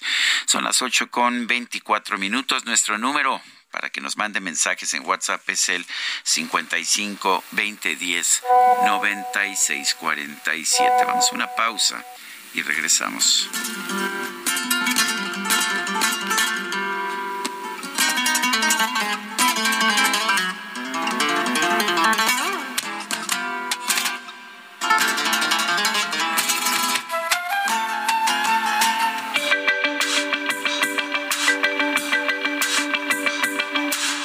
Sarmiento y Lupita Juárez quieren conocer tu opinión, tus comentarios o simplemente envía un saludo para ser más cálida esta mañana. Envía tus mensajes al WhatsApp 55 20 10 96 47.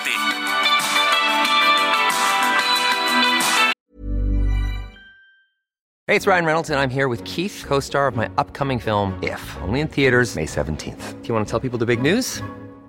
All right, I'll do it. Sign up now and you'll get unlimited for $15 a month in six months of Paramount Plus Essential Plan on us. Mintmobile.com slash switch. Upfront payment of $45 equivalent to $15 per month. Unlimited over 40 gigabytes per month. Face lower speeds. Videos at 480p. Active Mint customers by 531.24 get six months of Paramount Plus Essential Plan. Auto renews after six months. Offer ends May 31st, 2024. Separate Paramount Plus registration required. Terms and conditions apply if rated PG.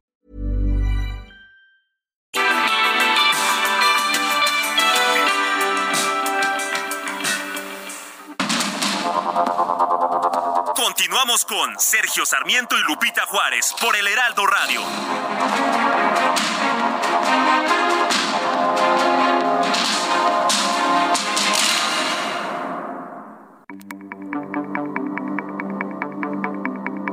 Jaque Mate con Sergio Sarmiento.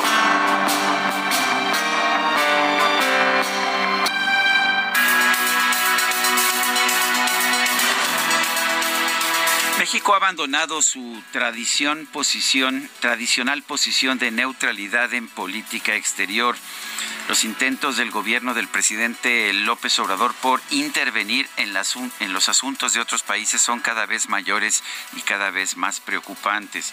Tenemos eh, el caso, el caso inmediato de la injerencia de AMLO en la vida política interna de Perú en apoyo al presidente golpista Pedro Castillo, quien fue destituido por el Congreso el Congreso del Perú en ejercicio de sus facultades constitucionales.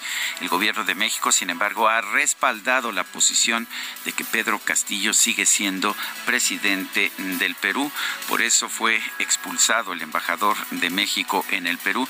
Y no es la primera vez en estos últimos, en estos últimos años, en los años de la cuarta transformación, en que un embajador mexicano ha sido expulsado de otro país, cosa que antes no ocurría porque teníamos precisamente una política de neutralidad. Pero tuvimos también otros casos que son muy dañinos para nuestro país. Está el caso de Joe Biden allá en los Estados Unidos. El presidente López Obrador se negó hasta el último momento eh, a felicitar al presidente Joe Biden y así reconocer su triunfo. Lo hacía para apoyar a Donald Trump, el entonces presidente todavía de los Estados Unidos, y sus afirmaciones sin fundamento de que había perdido la elección por un fraude electoral.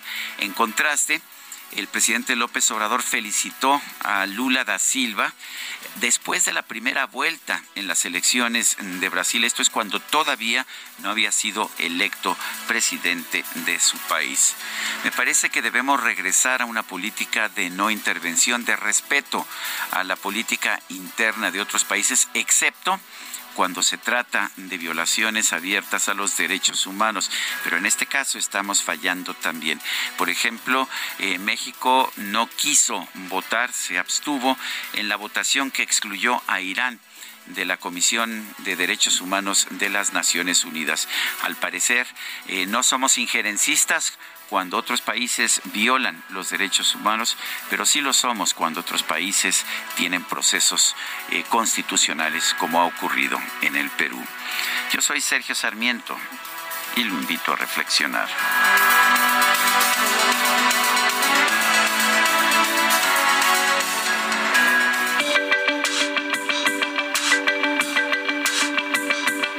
Para Sergio Sarmiento, tu opinión es importante Escríbele a Twitter en arroba Sergio Sarmiento.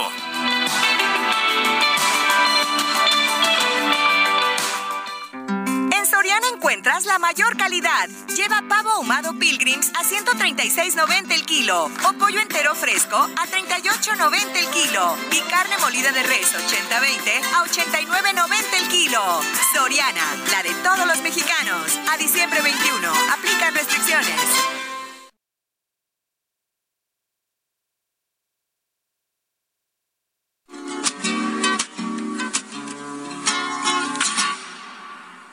Go!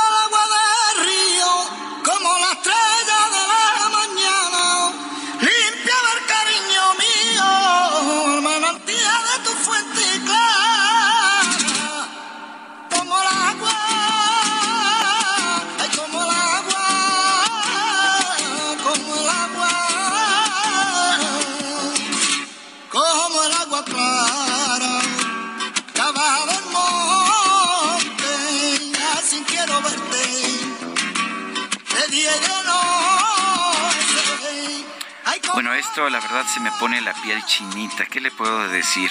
Quizás el mejor guitarrista de flamenco, uno de los mejores, hay otros también muy buenos, Carlos Montoya, por ejemplo, pero uno de los mejores guitarristas de flamenco de todos los tiempos, con quizás el mejor cantante de cantejondo, camarón de la isla. Esto se llama como el agua. Y aquí sí no es nuevo flamenco, esto es un flamenco clásico. Me parece que, es extraordinaria esta interpretación.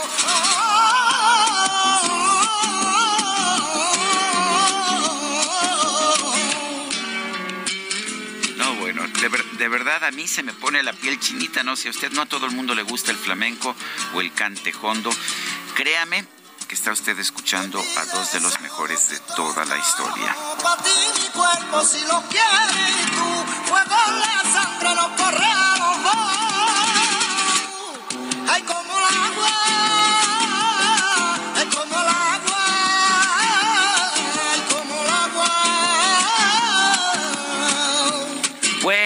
Va a regañar el DJ que dice que tenemos que informar. Y bueno, miren, están, están todos pero ahora sí que todos con mucho frío, excepto Angelina. Yo no sé de dónde sacó su termostato Angelina, que anda en mangas de camiseta, y todos los demás con abrigos. Bueno, el DJ Kike temblando mientras maneja su novísima consola italiana. Y bueno, quién sabe qué se, quién sabe qué se mete Angelina, pero bueno.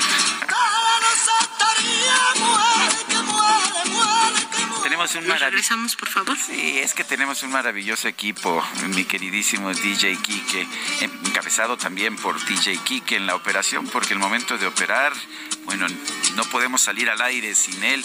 Itzel González está encabezando el equipo de producción esta semana en que andamos con la mitad del equipo. Está Fer García con nosotros, Angelina Negrete y el el ingeniero Adrián Alcalá, que también está aquí dando lata.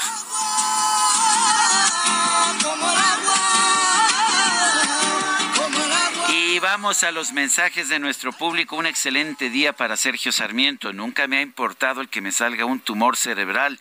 Durante muchos años he disfrutado de sus comentarios. Hace más daño lo que dice día a día AMLO y que ha trastornado la mente de muchos seguidores. No sé cómo calificar la enfermedad política que este señor de Palacio Nacional tiene, pero sí es contagiosa y mortal. Mi apoyo total al Heraldo Radio que nos hace el día más llevadero. Saludos del profesor Fernández. Imagínense, todos nosotros llevamos escuchándonos muchos años y aquí andamos todavía y ninguno tiene ningún tumor cerebral. Dice otra persona. Excelente miércoles, Sergio. Felices fiestas decembrinas. Un abrazo afectuoso para todo el equipo. Solo una mente retorcida puede hablar de un autoatentado. Ya es hora de iniciar la remoción de López por notoria incapacidad mental para gobernar. Juan Carlos Echenique March. Dice otra persona, buenos días Sergio, me encanta su programa, los escucho a diario. Te escribe Beatriz de los Santos desde Atizapán. Me gustaría que volvieras a entrevistar a la senadora de Morena y que sustente su declaración y diga qué tenemos que hacer pues a todos los que no nos han bajado el porcentaje del ISR, todos los que pagamos nuestros impuestos, te lo agradeceríamos mucho. Bueno, pues ya no se trata de entrevistarla nuevamente, ya nos dijo que pues que a casi todo el mundo se les bajó, se le bajó el impuesto sobre la renta, excepto a los corporativos, pero pues a mí no me lo han bajado, ya vimos que el DJ que le siguen descontando, Itzel González dice que ella sigue pagando demasiado impuesto y mucha gente que nos ha contactado nos dice exactamente lo mismo. Son las ocho con treinta y nueve minutos. Lo mejor de México está en Soriana. Lleva papa blanca a 27.80 el kilo o uva blanca o roja sin semilla a 58.80 el kilo y manzana red en bolsa a 29.80 el kilo. Sí, a solo 29.80 el kilo. Martes y miércoles del campo de Soriana. Solo 20 y 21 de diciembre. Aplica restricciones. El Químico Guerra con Sergio Sarmiento y Lupita Juárez. Químico Guerra, buenos días. ¿Qué nos tienes esta mañana? noticias diferentes y algo que nos va a interesar mucho, Sergio. Nosotros, Sergio, Lupita, tú y yo, somos viajeros frecuentes y nos enfrentamos, al igual que los millones que comparte con nosotros esta cualidad, sufrimos las medidas de seguridad en los aeropuertos, no sacar del estuche a la laptop, al iPad, poner el celular en la charola, eh, y que no se nos haya ocurrido llevar una loción o un aftershave o una crema de más de 100 mililitros porque inmediatamente nos la decomisan, ¿no? Sufrimos eso. Pues, ¿qué cree Sergio? Estas medidas están vigentes desde noviembre de 2006, hace 16 años, y ya van a terminar.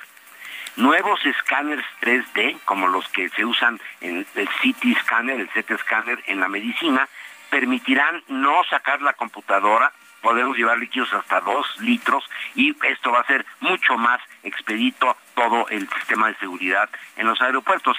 ¿A qué se refiere esto?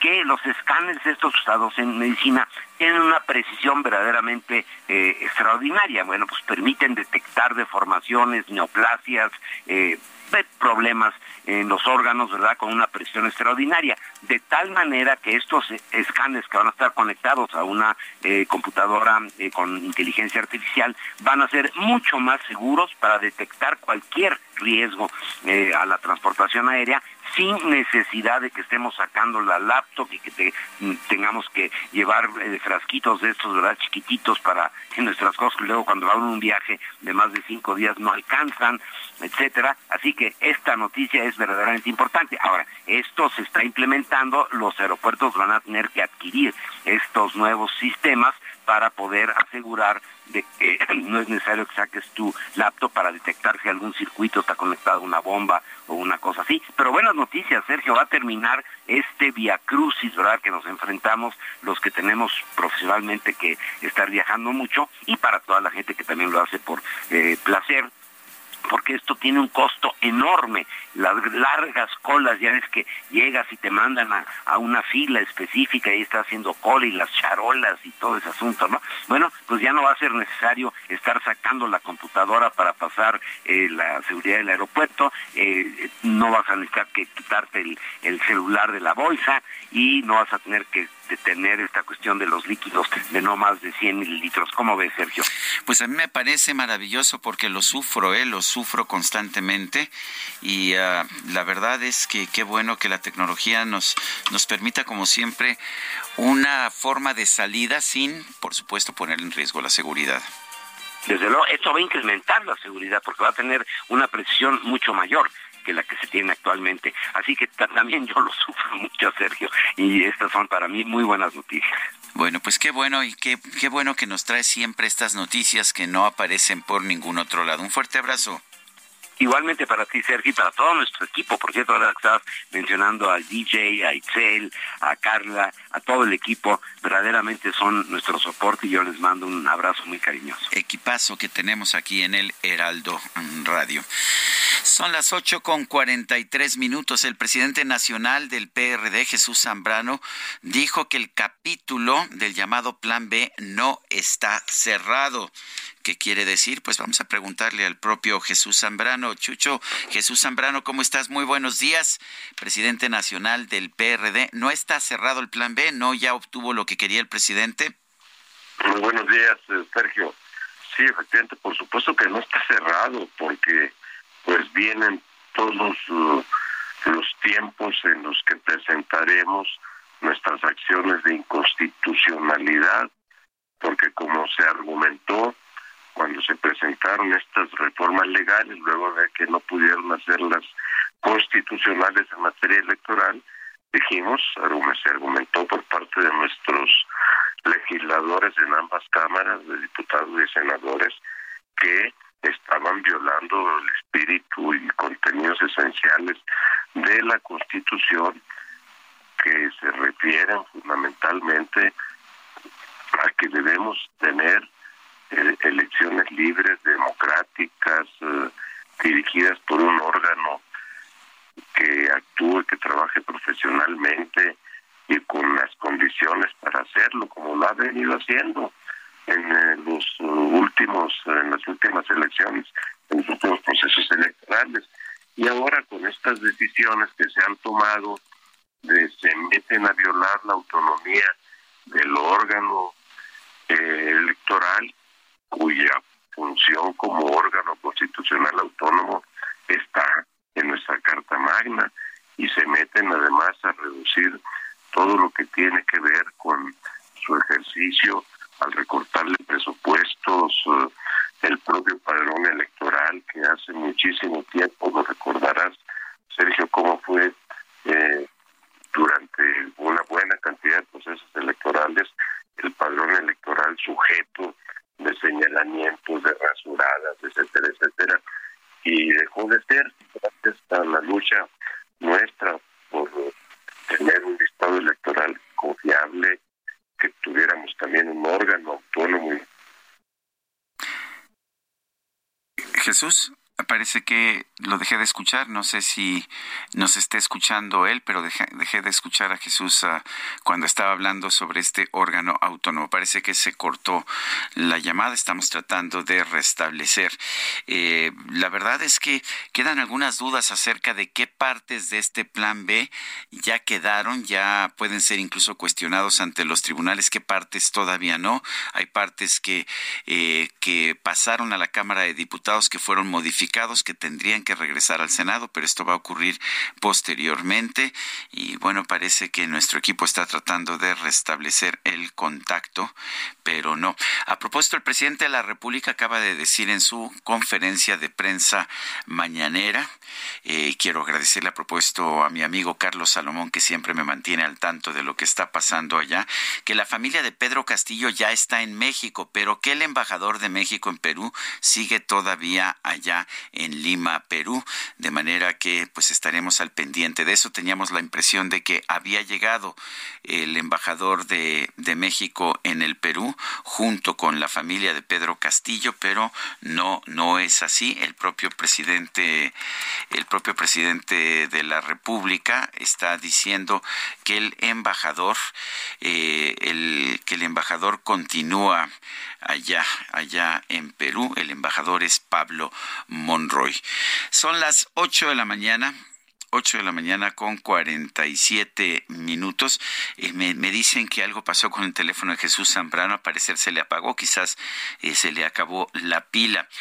Bueno, pues eh, en otros temas, a Miguel Torruco Garza, diputado federal, secretario de la Comisión de Relaciones Exteriores de, de, la Cámara de Diputados, le regaló al presidente López Obrador una fotografía, la fotografía que publicó The New York Times, en que aparece el presidente de la República, Andrés Manuel López Obrador, en medio de una multitud en la marcha que, que llevó hace algunos meses para apoyarse a sí mismo.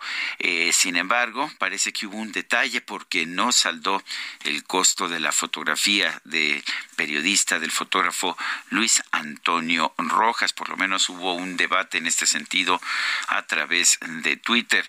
Eh, Luis Antonio Rojas, el fotógrafo, dijo que Miguel Torruco Garza, hijo del secretario de Turismo, Miguel Torruco Márquez, no pagó el costo de la fotografía y pese a ello la imprimió y la regaló al presidente. Gracias a todas las personas que respetan el trabajo periodístico y compraron la foto, excepto a Miguel Torruco G, es lo que dice quien me contactó, pero decidió no pagar por ella y sin permiso la imprimió y se la regaló al presidente López Obrador. El el periodista dijo que quería tener acceso al archivo original para tener una foto en exclusiva y montada en metal. Eh, pero pero que es que no lo hizo. Eh, de hecho, el diputado posteriormente contestó y dijo que había este eh, que había tomado la foto de, de, lugares públicos, pero que estaba dispuesto a pagarla y que lo haría y que sí se había puesto en contacto con este fotoperiodista, de manera que pues parece que todo quedará ahí. Y ya tenemos nuevamente a Jesús Zambrano en la línea telefónica. Te nos desvaneciste de, de pronto. Este, estabas hablando del INE, esperemos que el No se, no se desvanezca también. Dices que pues que se viola su autonomía, la autonomía de este, de esta institución. Sí, sí, sí, no me desvanecía, algo pasó ahí con la comunicación o el internet, no sé, porque de repente se quedó apagado aquí, pero bueno, aquí seguimos, sí, efectivamente, estamos las reformas estas que aprobaron eh, y que ahora traen una enorme confusión acerca de si ya pueden ser eh, publicadas en el diario oficial de la Federación o no, etcétera. Pero bueno, esas están violando la autonomía del INE, están afectando su funcionalidad para lograr organizar elecciones libres y democráticas, no se va a tener el dinero para seguir emitiendo la credencial para votar con fotografía, que se ha convertido en el principal instrumento de identificación en nuestro país y, va a ponerse en riesgo, eh, Sergio, la operación entonces de todo el organismo electoral. Y además entran a otra serie de acciones, de decisiones legales como el hecho de que ya no haya sanciones para cuando rebases tope de campaña cuando hagas actos anticipados de campaña o que no rindas los informes correspondientes, incluso se llega al grado de que quitando eso vayan a sancionar a quienes en campañas critiquen o difundan información crítica del gobierno y que los acusen de estar afectando la imagen eh, de los gobernantes. Entonces, eh, en verdad a un esquema, si eso permaneciera, de riesgo de nuestra vida democrática e institucional.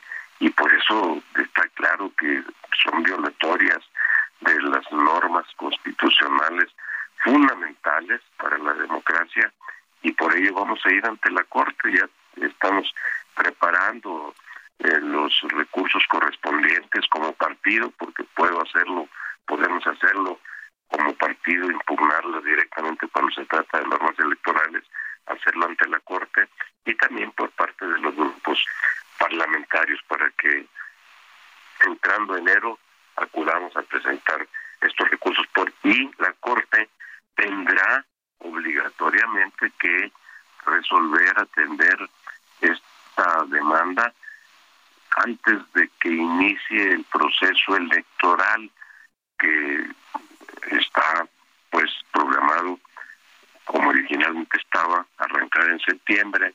Entonces tendrá que decidirlo en los primeros ocho meses eh, del año la corte. No no podrá quedarse a vivir el, como se dice coloquialmente el sueño de los justos. Eh, y entonces eh, esta decisión final, si las declara la Corte inconstitucionales, entonces las reformas de estas retrógradas regresivas del reyesuelo de Palacio pues no habrán quedado en firme y por lo tanto por ello digo y sostengo que el capítulo de esta de este bodrio de reforma electoral no está cerrado, Sergio. Bueno, pues yo quiero agradecerte, Jesús Zambrano, presidente nacional del PRD, el haber conversado con nosotros y estaremos al pendiente de, pues, de lo que pasa ya ahora en tribunales ante esta reforma, este plan B de reforma de leyes secundarias. Un fuerte abrazo, Jesús. Igualmente con todos mis mejores deseos para los días que vienen, Sergio. Saludos, muy buen día. Bueno, pues también, también eh, para para Jesús Zambrano. El presidente de Ucrania, va a visitar a, va a visitar Washington. Será la primera visita del presidente ucraniano a un país extranjero desde el principio de la invasión rusa el pasado mes de febrero. El presidente llega a Washington este miércoles. El mandatario ucraniano ha confirmado esta madrugada en un tweet que está ya en camino a los Estados Unidos para reunirse con su homólogo estadounidense Joe Biden. También tiene previsto ofrecer un discurso conjunto al Senado y a la Cámara de Representantes en el Capitolio. La portavoz de la Casa Blanca, Karine Jean-Pierre, ha confirmado los planes de visita. El viaje de Zelensky eh, coincide con un momento en que el Congreso de los Estados Unidos está estudiando la aprobación de un paquete de ayuda militar por 45 mil millones de dólares a Ucrania. Estados Unidos se prepara también para enviar misiles tierra-aire Patriot para ayudar a, Ucrania a enfrentarse a la invasión por parte de Rusia. Son las 8 con 54 minutos. Nuestro número para que nos mande mensajes por WhatsApp es el 55 2010 96 47. Vamos a una pausa y regresamos un momento más.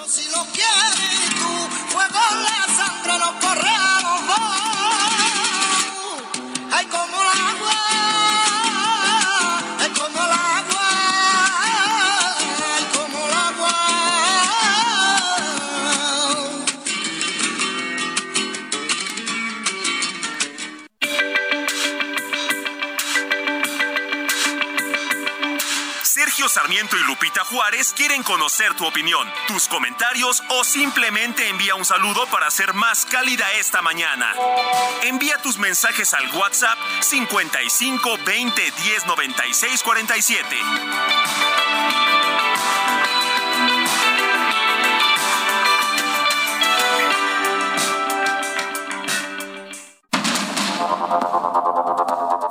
Con Sergio Sarmiento y Lupita Juárez por el Heraldo Radio.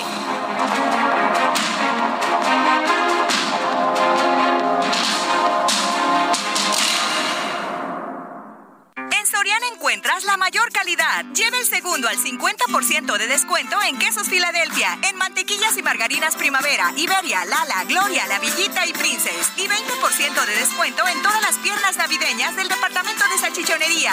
Soriana, la de todos los mexicanos. A diciembre 21, aplican restricciones.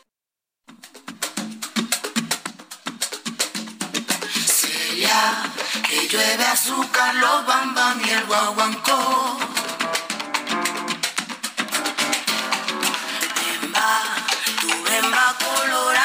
Cerquita de los dos.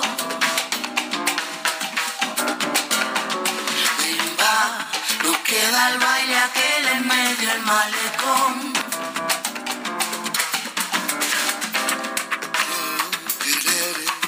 Tienen bando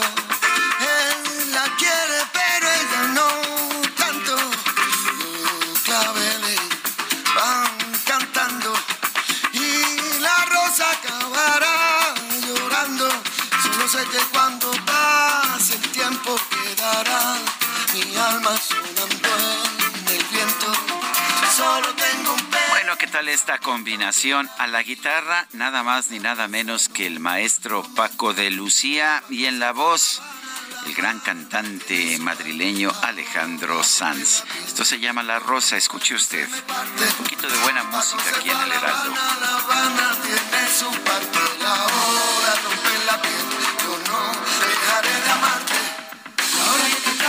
mira lo que son las cosas. Que un cabello tiene tiene. Bueno, ¿qué le puedo decir? Nos podríamos quedar aquí escuchando a Paco de Lucía toda la mañana, pero hay información, información importante y entrevistas de gente que sabe y que nos puede ayudar a entender esta información. El presidente López Obrador informó que por única ocasión su gobierno va a contratar deuda a través de créditos a tasas bajas otorgados por el gobierno de los Estados Unidos. ¿Para qué? Para financiar plantas de producción de energía solar contempladas en el Plan Sonora. Abril Moreno es directora general de Energía a Debate y quiero en primer lugar darte la bienvenida, Abril. Ya sabes que te apreciamos aquí en este espacio y cuéntanos, eh, cuéntanos de este plan Sonora y de estas plantas de energía solar. Y lo, interesante es que eh, se van a construir estas plantas de energía solar, pero otras fuentes, otras plantas de energía limpia están siendo cerradas o no reciben permiso de operar. Pero cuéntanos cómo ves este plan Sonora y estas plantas. ¿Cómo estás, Sergio? De verdad que muchísimas gracias también. El, aprecio es mutuo a ti y ahorita a Lupita en donde quiera que se encuentre, vacacionando. Muchas gracias. Pues sí, mira, te cuento. Eh, el plan Sonora se divide básicamente en siete proyectos. son eh, la que está más avanzada, al menos en una planeación, es la de Puerto Peñasco, que son de mil megawatts y que ha venido cambiando el proyecto a lo largo del tiempo, hasta que ahora ya han dicho que quieren también meter algo de hidrógeno, etcétera. Pero el problema es que ninguno de estos eh, nuevos proyectos están ni siquiera metidos en el PRODECEN, que es el, el proyecto, el plan para el desarrollo del sistema eléctrico nacional.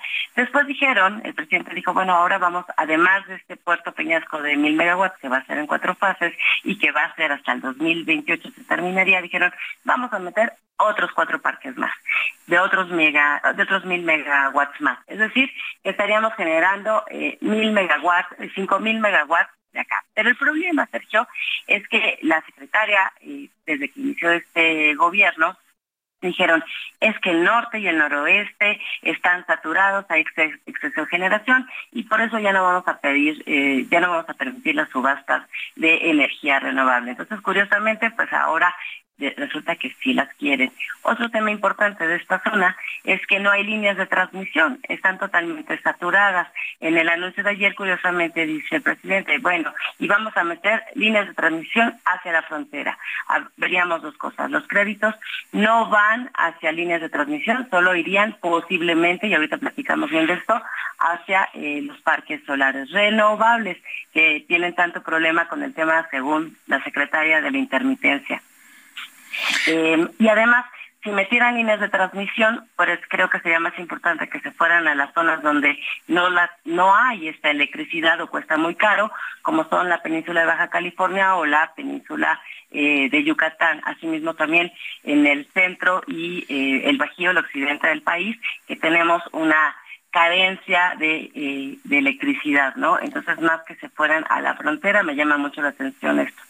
El plan también, eh, parte de lo que a, ver si entiendo, Abril, a ver si entiendo. Por una parte, Rocío Nale y el presidente y el director de la comisión nos dijeron que no se necesitaba energía solar porque pues esto generaba intermitencia y era muy peligroso para nuestro sistema.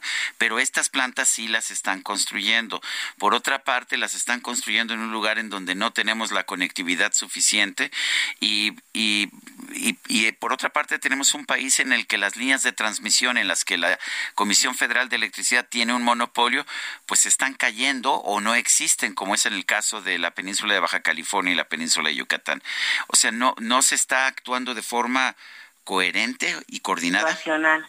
Sí, así es, porque eh, eh, efectivamente se ha dicho la secretaria, dijo, estamos saturados de generación eh, de renovables en, en, el norte y el noroeste.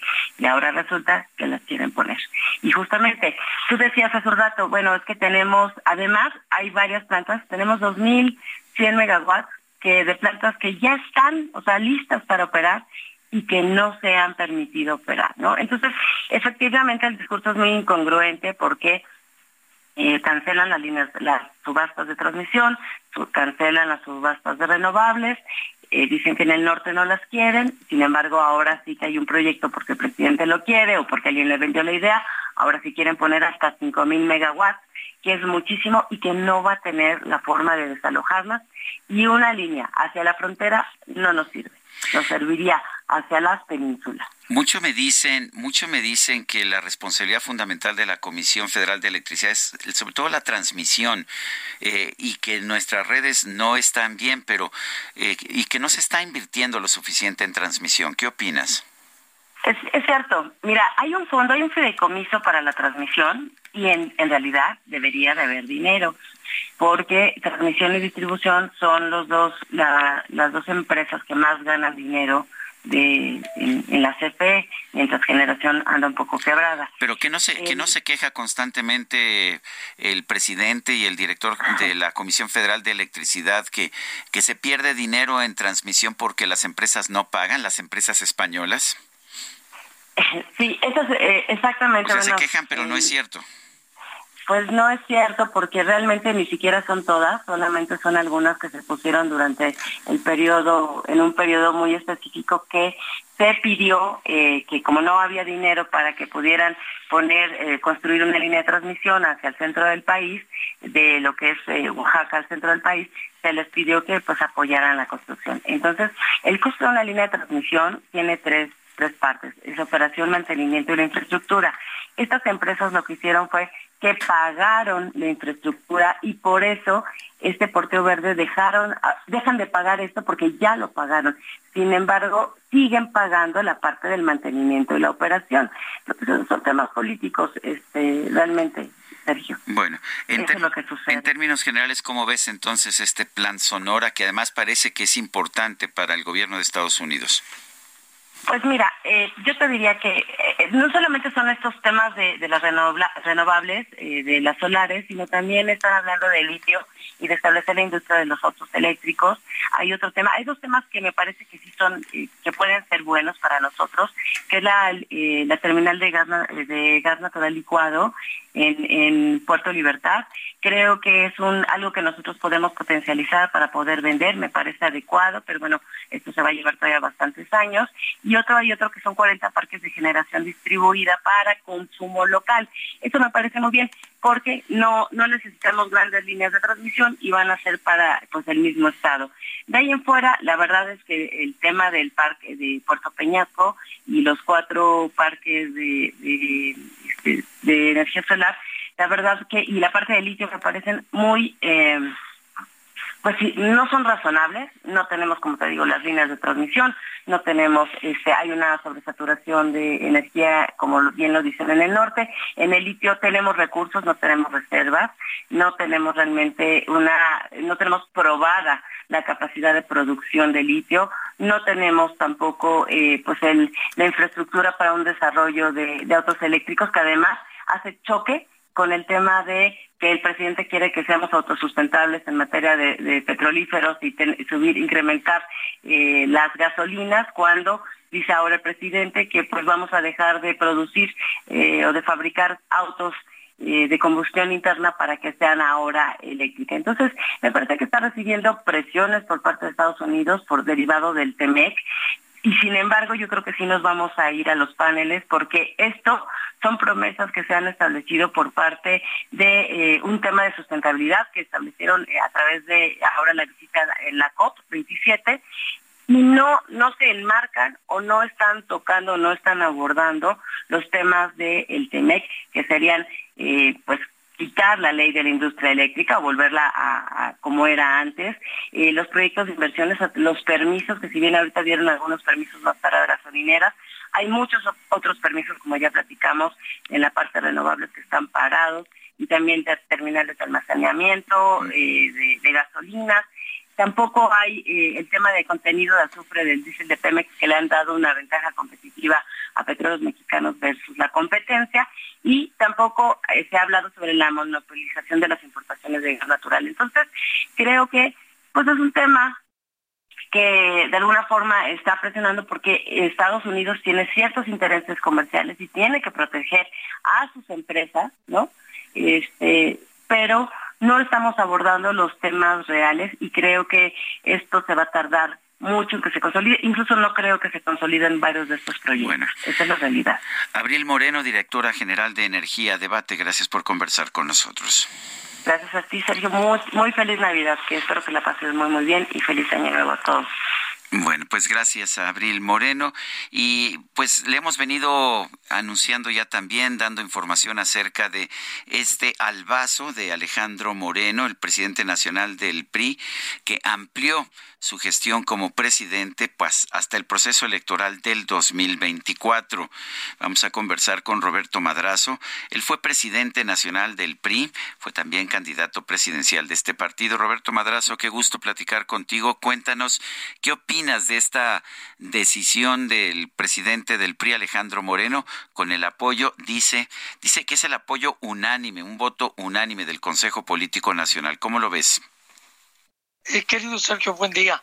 Mira, lo veo muy delicado para la vida del partido y en efecto él dice que es por unanimidad, pero lo que no nos dice es que él metió como consejeros a sus incondicionales y fue eliminando a toda aquella expresión que dentro del partido no compartía su visión, sus puntos de vista, los fue haciendo a un lado, de tal manera que ha quedado tanto en los consejos estatales que ahora habrán de ratificar lo que el Consejo Nacional aprobó ayer eh, con este albazo, eh, él tiene esa estructura controlada. Y es muy grave porque finalmente, así como vimos que a jalones tuvo que respaldar la marcha para defensa del INE. Ahora vemos que él está tratando de cerrar al partido, a ser un solo grupo, una sola camarilla, y, la sociedad está por otro camino. La sociedad, Sergio, nos está demandando partidos incluyentes, plurales, eh, que respondan más a esa formación que hoy tiene la sociedad mexicana, que es una formación más crítica, más participativa, más demandante y que no encuentra canales en los partidos políticos para sentirse representada. Lo que ha hecho con este albazo Alejandro no es solo prorrogar su mandato, sino que también daña al partido porque le quita representatividad ciudadana. La gente no se va a identificar con un partido que está actuando de esta manera. Eh, ¿Realmente tiene el apoyo unánime del Consejo Político Nacional Alejandro Moreno? De los incondicionales de él, sin duda, tiene Eh, lo que no admite es que participen expresiones más críticas, más conscientes de la gravedad del momento que vive nuestro país y de lo que el partido tendría que hacer ante esta gravedad que el país está viviendo con, todo lo que sucede. Eh, hoy que veía yo tu columna, me dejaba una reflexión. ¿Cuál es el, la posición que el PRI va a tener en cuanto a los cuatro consejeros que habrán de elegirse en el Instituto Nacional Electoral en breve tiempo? Y, y me deja mucha incertidumbre porque Alejandro, así como nos dijo en junio a todos los exdirigentes, que él no prorrogaría su mandato, que cumpliría con lo que el estatuto decía y ahora vemos que lo ha ampliado, lo ha modificado para acomodarlo a lo que Morena hizo con la reforma y que prolonga eh, corrige el periodo eh, eh, electoral, lo pasa de septiembre a noviembre.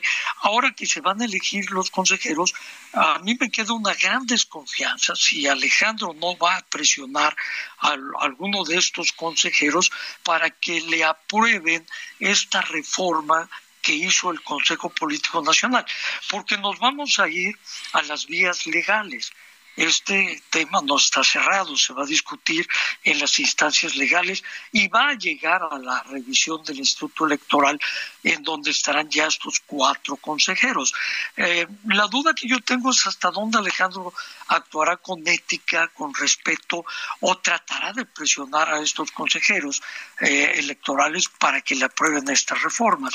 No olvidemos, Sergio, que el candidato de Alejandro Moreno más adelante para sustituir sustituirlo a él o para jugar la presidencia de la República se llama Alejandro Murat. Y Murat entregó completamente el estado de Oaxaca, se lo dio a Morena. Y ahora Alejandro juega intereses de Morena. Por eso nos ganan el, el título de primor porque el PRI está haciendo el juego sucio con Morena. Y esto daña al PRI, daña a la alianza y daña al Instituto Electoral, por supuesto. Pues Roberto Madrazo, como siempre, gracias por conversar con nosotros y estaremos al pendiente de lo que ocurra dentro del PRI. Eh, será un gusto seguir platicando contigo. Siempre, siempre es un gusto, Roberto. Hace mucho que no conversábamos, siempre, siempre, siempre es un gusto hacerlo. Un fuerte abrazo. Abrazo, Sergio. Gracias. Son las nueve con dieciocho minutos.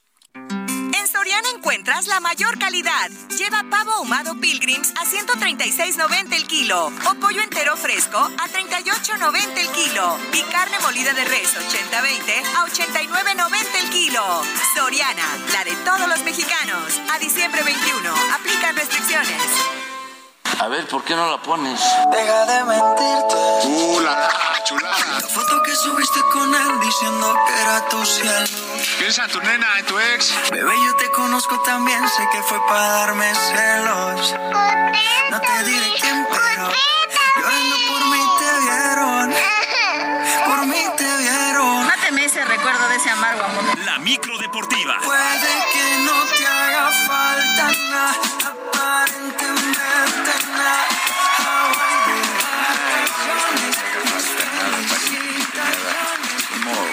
ardido, ¿verdad? A veces en algunas relaciones. No, bueno. No, ya, ya se rió todo el mundo. Todo el mundo tiene un recuerdo ahí de que, pues mira, que te vaya muy bien. Yo sé que estás muy bien. Leo tus posteos en Instagram, pero yo sé que en realidad todavía, todavía piensas en mí. Bueno, así son. ¿Qué te puedo decir? ¿Sabes en quién pienso todavía, mi queridísimo Julio Romero? Bienvenido. Muchas gracias, Sergio. Buenos días. Franco Harris. Oye, sí, nos despertamos hoy con la triste noticia de que a la edad de 72 años falleció el legendario corredor de los acereros de Pittsburgh, Franco Harris. Informó su hijo que pues falleció en la noche, no dio a conocer las causas, 72 años y qué curioso, el próximo sábado se van a celebrar o se van a conmemorar 50 años de la famosa Inmaculada Recepción, esa jugada contra los Raiders donde pues el balón le cae de rebote, no para de correr, iba perdiendo Pittsburgh 7 a 6. El primer triunfo de Pittsburgh en el 72 en, en postemporada. La agarra Franco Harris con 22 segundos, comienza a correr, le da el triunfo. Bueno, ya la siguiente semana eh, esos eh, aceros perdieron con Miami, pero ahí quedó y ha sido catalogada la mejor jugada en la historia después de 100 años en el 2020 de todo el fútbol americano de la NFL. Franco Harris, un verdadero símbolo de este deporte, corrió para 12.120 yardas, ganó cuatro anillos de supertazón con los acereros de Pittsburgh, formó parte de, bueno, a la que se, a la defensiva se le consideraba la cortina de hierro, pero formó parte de esos, eh, de esos acereros de Pittsburgh. Y pues sí, es una lamentable noticia, 72 años, la verdad es que es muy triste, platicamos ahorita fuera del aire que Franco Harris es uno de esos jugadores clásicos que le dieron rumbo a la NFL, a los equipos de esos que les pegaban los fracturados con costillas rotas y seguían jugando. Sí, no, no entregaban todo en el emparrillado. Yo lo que me acuerdo mucho, me acuerdo de la Inmaculada Recepción, por supuesto, no, como digo, la, la vi en televisión, pero me acuerdo lo difícil, lo imposible que era pararlo. Podía tener tres, cuatro defensivos encima, él seguía moviendo las piernas y ganaba otras dos, tres y a veces hasta más yardas. Es, esa es la, era la clave, era la, grandeza de Franco Harris, todas las yardas que ganó después de los primeros contactos. La verdad es que es una pena, es una pena y repito, apenas el sábado se iban a conmemorar estos 50, 50 años de la Inmaculada Recepción. Pues caray, descansa en paz. Franco Harris, una leyenda, en verdad una leyenda, Salón de la Fama, por supuesto, en Canton, Ohio. Este, este jugador, Franco Harris, eh, pues de los grandes corredores ahí junto con Walter ¿no? Eric Dickerson, una, una, serie, una lista enorme de, grandes corredores. Bueno, descansa en paz Franco Harris, ex jugador de los acereros de Pittsburgh. Bueno, en otras cosas, el portero Guillermo Ochoa se despidió por segunda ocasión de las Águilas del América y jugará ante el, más bien jugará para el Salienterana. Este equipo de Italia fue el propio club quien hizo el anuncio oficial a través de un comunicado emitido en sus redes sociales, donde agradecen al arquero de 37 años de edad por su entrega y profesionalismo, manifestando que Cuapa siempre será su casa. Por su parte, Guillermo Ochoa también agradeció por la misma vía el cariño y apoyo que recibió por parte del equipo y de toda la afición. El principal candidato para llegar a la América es Luis Ángel Malagón, que estaría dejando al equipo del Necaxa. De hecho, el timonel del Necaxa, de los Rayos de Necaxa, Andrés Lilini, ya recibió instrucciones por parte de su directiva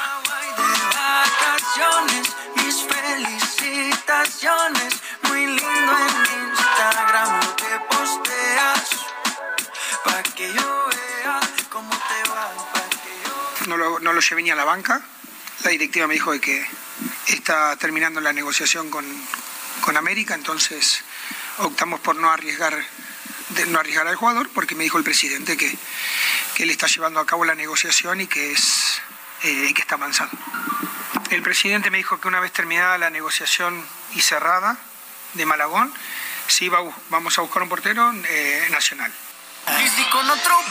El Salernitana. Salernitana es el próximo destino de Guillermo Ochoa. Por cierto, Necaxa empató sin goles en CEU ante los Pumas dentro del torneo de pretemporada de la Copa por México. El próximo duelo de Pumas, por cierto, en esta Copa será contra el América y el nuevo técnico universitario Rafael Puente ya piensa en lo que debe ser este duelo.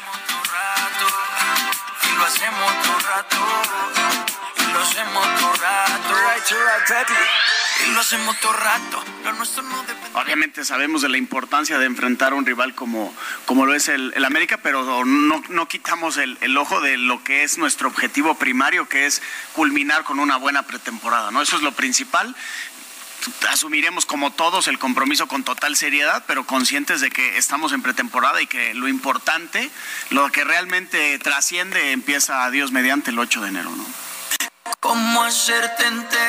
En el otro compromiso de la jornada de este martes, el Atlas venció 2 por 1 al Mazatlán y 5 millones de personas se dieron cita para las celebraciones en Buenos Aires por el título de Argentina en la Copa del Mundo de Fútbol. Una celebración que terminó en violencia y en verdaderas tragedias. Hay cualquier cantidad de, pues, de videos con gente cayendo de puentes, de, bueno, en fin, eh, una verdadera locura en Buenos Aires, ni hablar. Gracias, Julio. Buenos días, que es un extraordinario miércoles para todos. Vámonos a una pausa, regresamos. Quiero que sepa que me interesa y no hay un día que no pare de pensar en su belleza.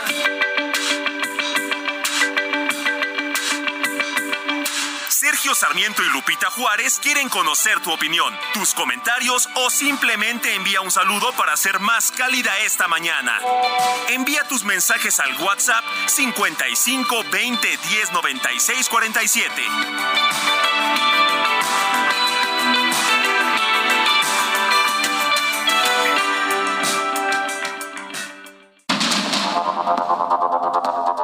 Con Sergio Sarmiento y Lupita Juárez por el Heraldo Radio.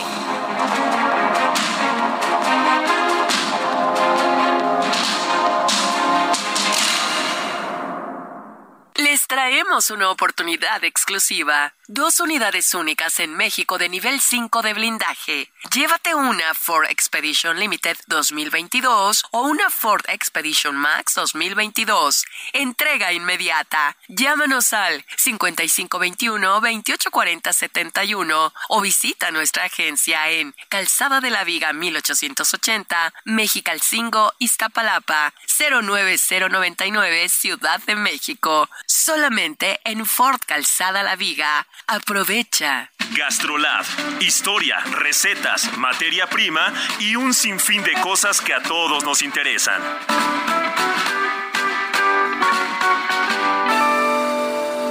Hola amigos del Heraldo Radio, soy el chef Israel Arechiga de Gastrolab y a veces hay recetas tan sencillas o tradicionales que obviamos la complejidad que hay detrás de ellas. Y estoy hablando de una que a veces acompaña todas las cenas de Navidad, de Año Nuevo y que muy pocos le ponen atención a los detalles, que esos son los que hacen la diferencia. Y estoy hablando del espagueti rojo. Para esto vamos a necesitar 300 gramos de espagueti seco, sal y pimienta, dos tazas de crema ácida, media taza de leche, cuatro jitomates guaje, un diente de ajo, 200 gramos de jamón, 250 gramos de queso chihuahua o queso manchego o tipo manchego, dos ramitas de perejil y un poco de mantequilla. Una vez que tenemos la pasta cocida, es importante que la toquemos o que cortemos un cachito ya sea con la mano, con una cuchara un cuchillo y veamos que por dentro tiene un puntito blanco. Ese punto no tiene que ser muy grueso, ya que si no la pasta va a quedar dura. Otro de los datos curiosos es que el ajo lo vamos a cocinar junto con la mantequilla y el jamón. Y ahora sí, el resto de la receta hay que ir a gastrolabweb.com donde no hay fallo y ahí nos enteraremos de todo. Lo mejor de México está en Soriana. Lleva papa blanca a 27.80 el kilo o uva blanca o roja sin semilla a 58.80 el kilo y manzana red en bolsa a 29.80 el kilo. Sí, a solo 29.80 el kilo. Martes y miércoles del campo de Soriana. Solo 20 y 21 de diciembre. Aplica restricciones.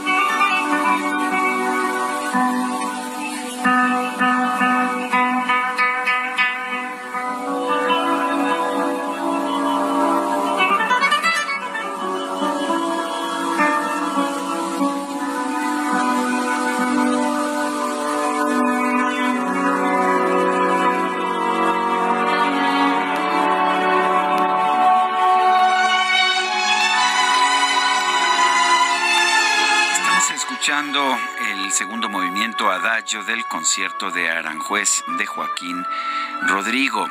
La diferencia es que la guitarra no es de un guitarrista clásico tradicional, es de Paco de Lucía, quien es muy buen guitarrista mm, clásico a propósito, pero que le da un toque flamenco a la manera en que interpreta la guitarra. Escuchemos.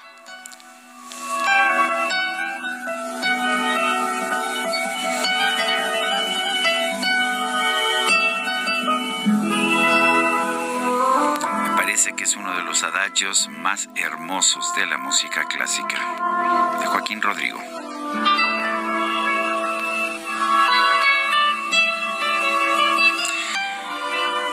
Y bueno, ya sabe usted que me quedaría aquí no sé cuánto tiempo, pero, pero el DJ Kike dice, señor Sarmiento, hay que trabajar. Tenemos mensajes de nuestro público. Dice Linda, Señor Sarmiento, en este sexenio todo ha subido, lo único que ha bajado es la seguridad y la atención médica. Yo soy asalariada y firma precisamente Linda. Otra persona, buen día, toda la producción del programa, Sergio y Lupita. En efecto, a mí tampoco me han reducido el impuesto sobre la renta y a propósito de impuestos del aguinaldo, también del aguinaldo también quitan impuesto. Soy la profesora María Luisa Valles y también del aguinaldo se quita impuesto, pues el aguinaldo es un ingreso como cualquier otro ingreso. A los únicos que no les quitan impuesto en el aguinaldo, ¿qué cree usted? Es a los legisladores, a los diputados y a los senadores. Para ellos sí, no, ellos sí, ya saben, ¿qué dicen? Que no somos iguales, ¿verdad? Sí, claro, siempre nos dicen eso, que no somos iguales. Dice otra persona, buenos días, licenciado Sarmiento, a mí no me llegó un aviso del banco, a mí me llegó un aviso del banco que el impuesto a los intereses que generan tus inversiones sube del 8 al 15% a partir del primero de enero. Aprovecho la oportunidad para felicitarlo por ser de los mejores periodistas que escucho. También feliz Navidad y que Dios lo, proteja. Soy Luz María. Efectivamente sube el impuesto de retención que cobran los bancos. No es del 8 al 15%, si no mal recuerdo, es del 0.8 al 1.1%.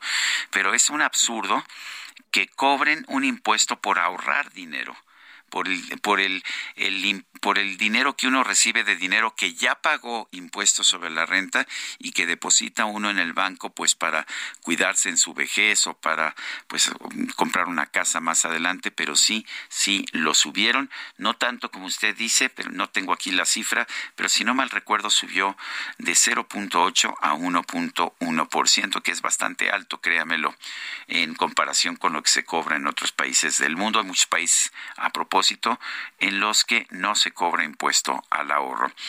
Son las nueve con treinta y seis. La Suprema Corte de los Estados Unidos congeló temporalmente el fin, la expiración del famoso controvertido título 42, una orden o un decreto que permite la expulsión de la mayoría de los migrantes que llega a la frontera con México en demanda de asilo. Juan Guevara, ya en los Estados Unidos, nos tiene la información. Juan Guevara, ¿cómo estás? Buenos días. Gracias por estar en contacto con nosotros. Cuéntanos de esta decisión de la Suprema Corte que nos dices que es temporal. Así es, bueno, el título 42 era un título que en teoría iba a terminar el día de hoy, pero 19 de 50 fiscales de la Unión Americana, es decir, de los 19 estados de los 50 estados de la, de la Unión Americana, pidieron que se congelara eh, la cancelación del, del título 42. Esta eh, este, este, título 42, dicen, iba a provocar un daño masivo e irreparable a los Estados Unidos, en particular a los que soportan consecuencias de la migración irregular. El fiscal general de Arizona, Mark Bornovich, presentó una solicitud de suspensión de emergencia solicitando a la Corte que mantenga esa política implementada durante la pandemia del COVID-19 y él dijo que deshacerse del título 42 pondrá en peligro de manera imprudente y necesaria a más estadounidenses migrantes al exacerbar la catástrofe que está ocurriendo en nuestra frontera sur. Se estima que los cruces ilegales aumentarán de siete mil por día a dieciocho mil por día. Esto, Sergio, en un marco en el que esta misma semana la ciudad de El Paso, Texas, declaró un estado de emergencia por la migración ilegal que estaba llegando de Ciudad Juárez. Inclusive, esta misma semana CNN mandó a un grupo de reporteros a la frontera sur y pues ahí se veía en televisión en vivo desde Ciudad Juárez cómo pues el gobierno mexicano no hacía absolutamente nada para detener a las filas de personas que estaban prácticamente cruzando el río Bravo en televisión. Entonces, eh, los estados en, en este momento, Arizona y Texas, pues han estado muy, muy impactados y pues yo creo que esta este título 42, que fue en la época del, del, del, presidente Trump, pues va a seguir de una manera indefinida y que yo no, yo no le veo dentro de pronto el que lo vayan a suspender. Bueno, pues estaremos viendo el tema. El, eh, aquí hay un conflicto entre el derecho de asilo tradicional que tiene Estados Unidos y el simple hecho de que la gente cruza la frontera, llega y pide asilo, aunque no haya ninguna razón y por lo pronto ya se pueden quedar, ¿no es así? Es correcto, es correcto. Y es un tema que, bueno, eh, Estados Unidos ha sido muy, muy claro en decir, ya no vengan, ya no vengan, vamos a tratar de procesar las, las ah, peticiones legítimas de asilo, pero pues el gobierno mexicano no ha hecho absolutamente nada para detener la migración ilegal y ahora no solamente es la migración ilegal de, de compatriotas mexicanos, es la migración ilegal de venezolanos, de centroamericanos y todos están llegando por la frontera sur. Entonces, pues sí, realmente ha sido un problema grave en la frontera sur este tipo de circunstancias, pues porque no se está haciendo nada para poder frenarla, detenerla o administrarla de una manera correcta. Juan Guevara, gracias por esta información. Estamos a la orden, gracias. Bueno, y en otros temas, el primer ministro de Canadá, Justin Trudeau, ha confirmado que el próximo 10 de enero va a viajar a la Ciudad de México para asistir a la cumbre de líderes de América del Norte. Participará también el presidente de los estados, Joe Biden, y el anfitrión será el presidente de México, Andrés Manuel López Obrador. El presidente López Obrador ha señalado que el encuentro tiene como, como objetivo fortalecer el desarrollo de América del Norte y con consolidar las relaciones bilaterales. El primer ministro Trudeau escribió en un comunicado en que confirmaba su asistencia al evento lo siguiente, deseo reunirme con mis homólogos de América del Norte para discutir un camino común hacia adelante para construir una economía de América del Norte integrada, más limpia, más inclusiva y más competitiva.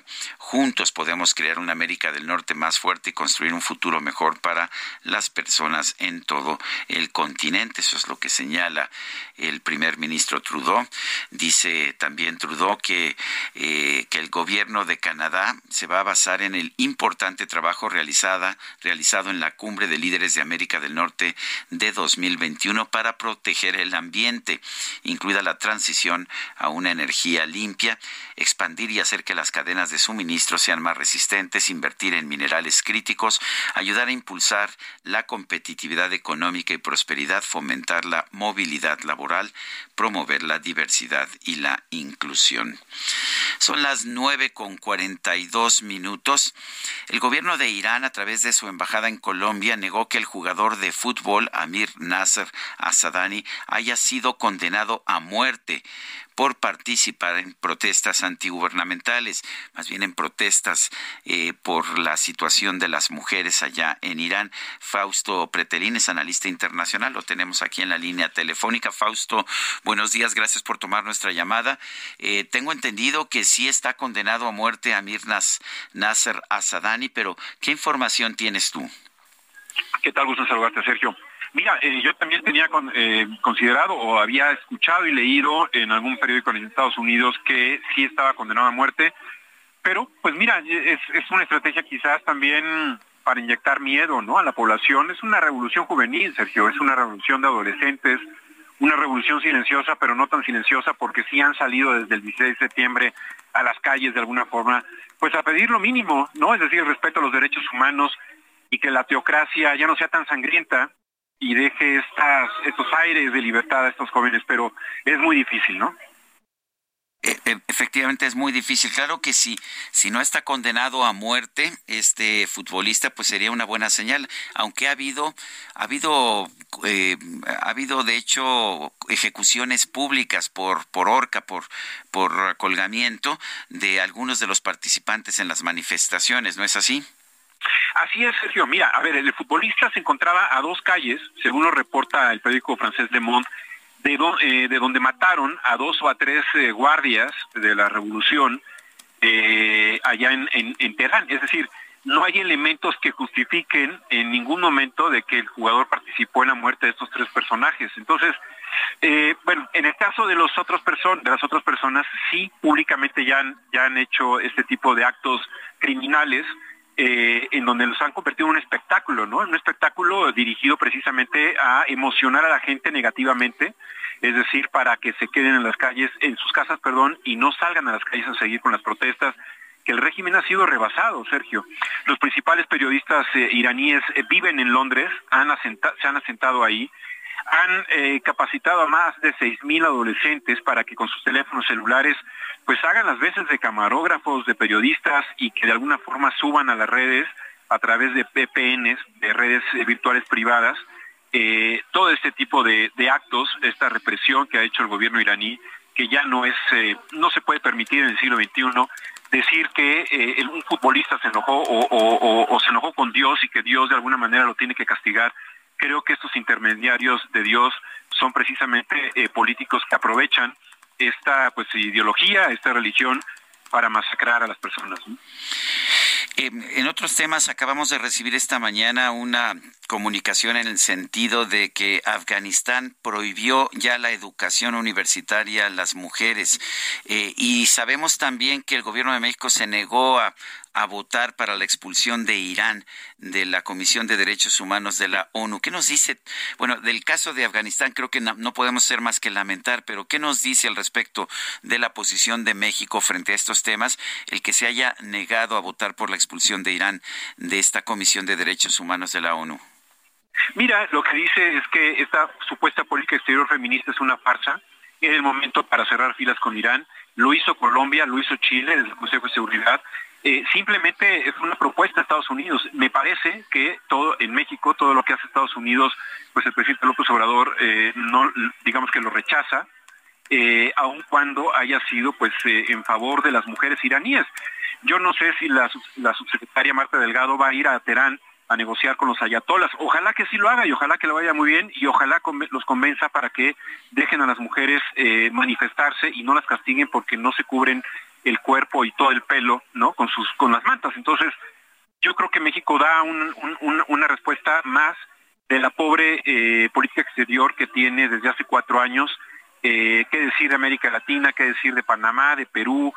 las injerencias absurdas, poner en pausa la relación con España, que ha sido una de las de los errores máximos del presidente de México. España es un país entrañable, un país amigo, un país muy cercano a la puerta de la Unión Europea, eh, fundamental en términos estratégicos para firmar el acuerdo de libre comercio con la Unión Europea.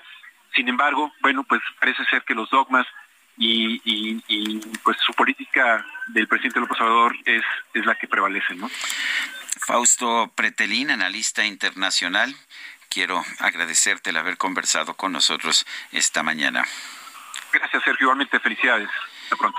Bueno, pues son las son las nueve de la mañana con cuarenta y siete minutos. Vamos a un resumen de la información más importante que se ha generado en esta mañana de solsticio de invierno. A propósito, hoy a las tres cuarenta y siete de la tarde es el solsticio de invierno. Termina oficialmente el otoño.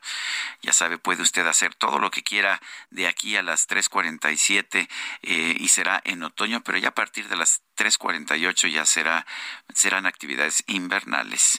Y me dan ganas como de hibernar, efectivamente. Pero bueno, vamos por lo pronto a un resumen de la información.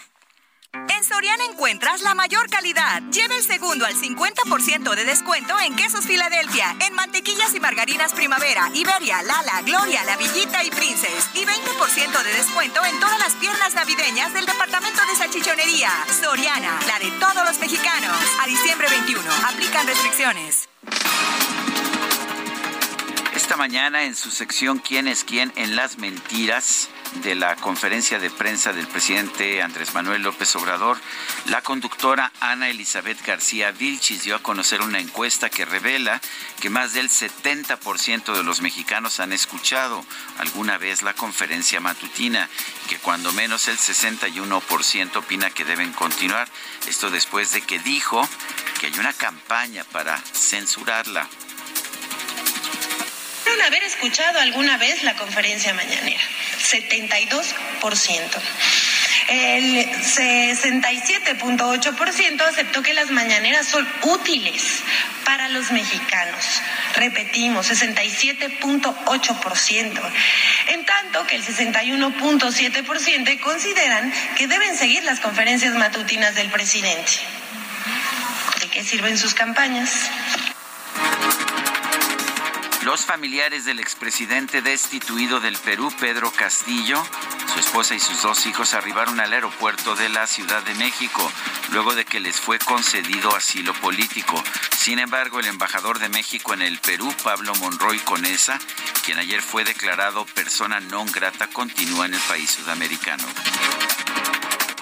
En la conferencia matutina, el presidente López Obrador confirmó que la Secretaría de Relaciones Exteriores decidió no romper relaciones con el Perú. Aprovechó para lamentar la decisión que tomó el gobierno peruano. Aprovecho para eh, lamentar la decisión que tomó el gobierno de Perú un gobierno muy cuestionado en su conjunto por su proceder, sobre todo por eh, optar por la represión Tome nota, el servicio en la línea 9 del metro capitalino se encuentra detenido de manera momentánea. Se realizan maniobras para rescatar a una persona que fue arrollada en las vías. Una gatita que el mambo con todos los malos sale a bellaquear. Una gatita que le guste el mambo con todos los malos sale a vacilar. Una gatita que le gusta el mambo con todos los Bueno, pues la influencer Bella Cat subió en redes sociales un video donde rompió en llanto para decir a sus seguidores que su famosa canción Gatita le fue robada, ya que alguien más la reclamó como suya, por lo que tanto Instagram como TikTok le bajaron el tema. Finalmente señaló que subiría la canción a sus historias de Instagram para que pudieran descartar, descargarla. Tú eres mi gatito, yo tu gatita. Te pones a tiro, me pongo satira. Tú eres mi loquito, yo tu loquita. Mi gente, ¿cómo están? Para los que no pudieron ver mi video en Instagram, mi live, expliqué que alguien más robó la gatita injustamente porque la canción es mía, yo soy la autora, la intérprete y mi productor musical es Alexito Mixi. Tenemos como comprobar porque la tenemos registrada. Alguien nos hizo esta mala jugada y no entiendo cómo hay gente que, que puede llegar a tanto. Y vámonos al oriente de la Ciudad de México. Gerardo Galicia, adelante. Así es, Sergio, excelente mañana y tenemos información para nuestros amigos que van a utilizar la calzada de Ignacio Zaragoza, pasando la avenida Guelatao, se van a encontrar con movilización policíaca, esto debido a un lamentable accidente, es el choque de un motociclista contra un poste de concreto, al parecer de rápido se impacta contra este poste que se ubica llegando a la calle de Batallón Ligero de Toluca con dirección a la autopista La México-Puebla. Por este motivo, tenemos reducción de carriles en laterales, habrá que tomarlo en cuenta y manejar con mucha precaución. Ya superando el punto, el desplazamiento mejora notablemente. Se sigue elaborando en ese punto, tenemos la presencia de elementos de la Policía Capitalina y también peritos de la Fiscalía General de Justicia de la Ciudad de México. Y por lo pronto, Sergio, el reporte. Muy bien, gracias Gerardo. Y vamos ahora con Israel Lorenzán. Está en Aragón. Adelante, Israel. Sergio, muchísimas gracias. Elementos de la Fiscalía General de Justicia de la Ciudad de México, apoyados por la Guardia Nacional, llevan a cabo un operativo contra narcomenudeo, esto en la calle 493 de la séptima sección de Aragón, aquí en la alcaldía Gustavo Madero. Hasta el momento, Sergio, hay tres personas detenidas, dos mujeres y un hombre, y continúa el desarrollo de este operativo, no se ha dado a conocer lo incautado, y en madera vehicular, aunque es circulación local, aún así hay que recomendar con mucho, hay manejar, manejar con mucho cuidado a través de la zona de la avenida San Juan de Aragón 412, esto por la movilización policíaca. Sergio, la información que te tengo. Gracias Israel y vamos ahora a circuito interior. Alan Rodríguez, adelante. Sergio, amigos, muy buenos días. Circuito interior con avance constante desde la zona de Marina Nacional hasta el cruce con Benjamín Franklin. En el sentido contrario, se registra ligera carga desde el cruce de Constituyentes hasta la zona del eje 1 norte. Superando este punto, la circulación mejora hasta la zona de Congreso de la Unión. Por temporada ya comienza a haber menos vehículos en las calles y avenidas de la Ciudad de México, por lo cual lo recomendamos manejar con mucha precaución y no rebasar los límites de velocidad. Es el reporte. Pues muchas gracias, Alan Rodríguez. Y ¿Qué cree? Se nos acabó el tiempo rápidamente, se nos acabó el tiempo. Son las nueve con cincuenta y cuatro. Gracias por escucharnos. Nos escuchamos nuevamente mañana en punto de las siete de la mañana. Lo dejamos con música de Paco de Lucía, quien hoy cumpliría 75 años. Aquí está una probadita más de Entre las Aguas, su gran éxito de 1973. Hasta mañana, gracias de todo corazón.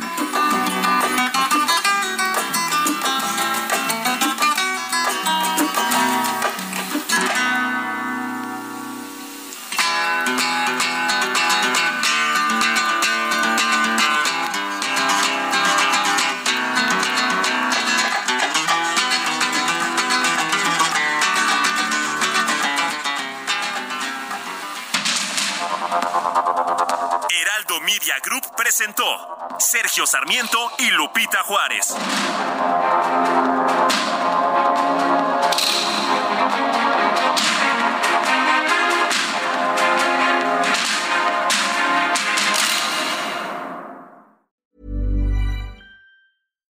Hi, I'm Daniel, founder of Pretty Litter. Cats and cat owners deserve better than any old fashioned litter. That's why I teamed up with scientists and veterinarians to create Pretty Litter. Its innovative crystal formula has superior odor control and weighs up to 80% less than clay litter. Pretty Litter even monitors health by changing colors to help detect early signs of potential illness. It's the world's smartest kitty litter. Go to prettylitter.com and use code ACAST for 20% off your first order and a free cat toy. Terms and conditions apply. See site for details.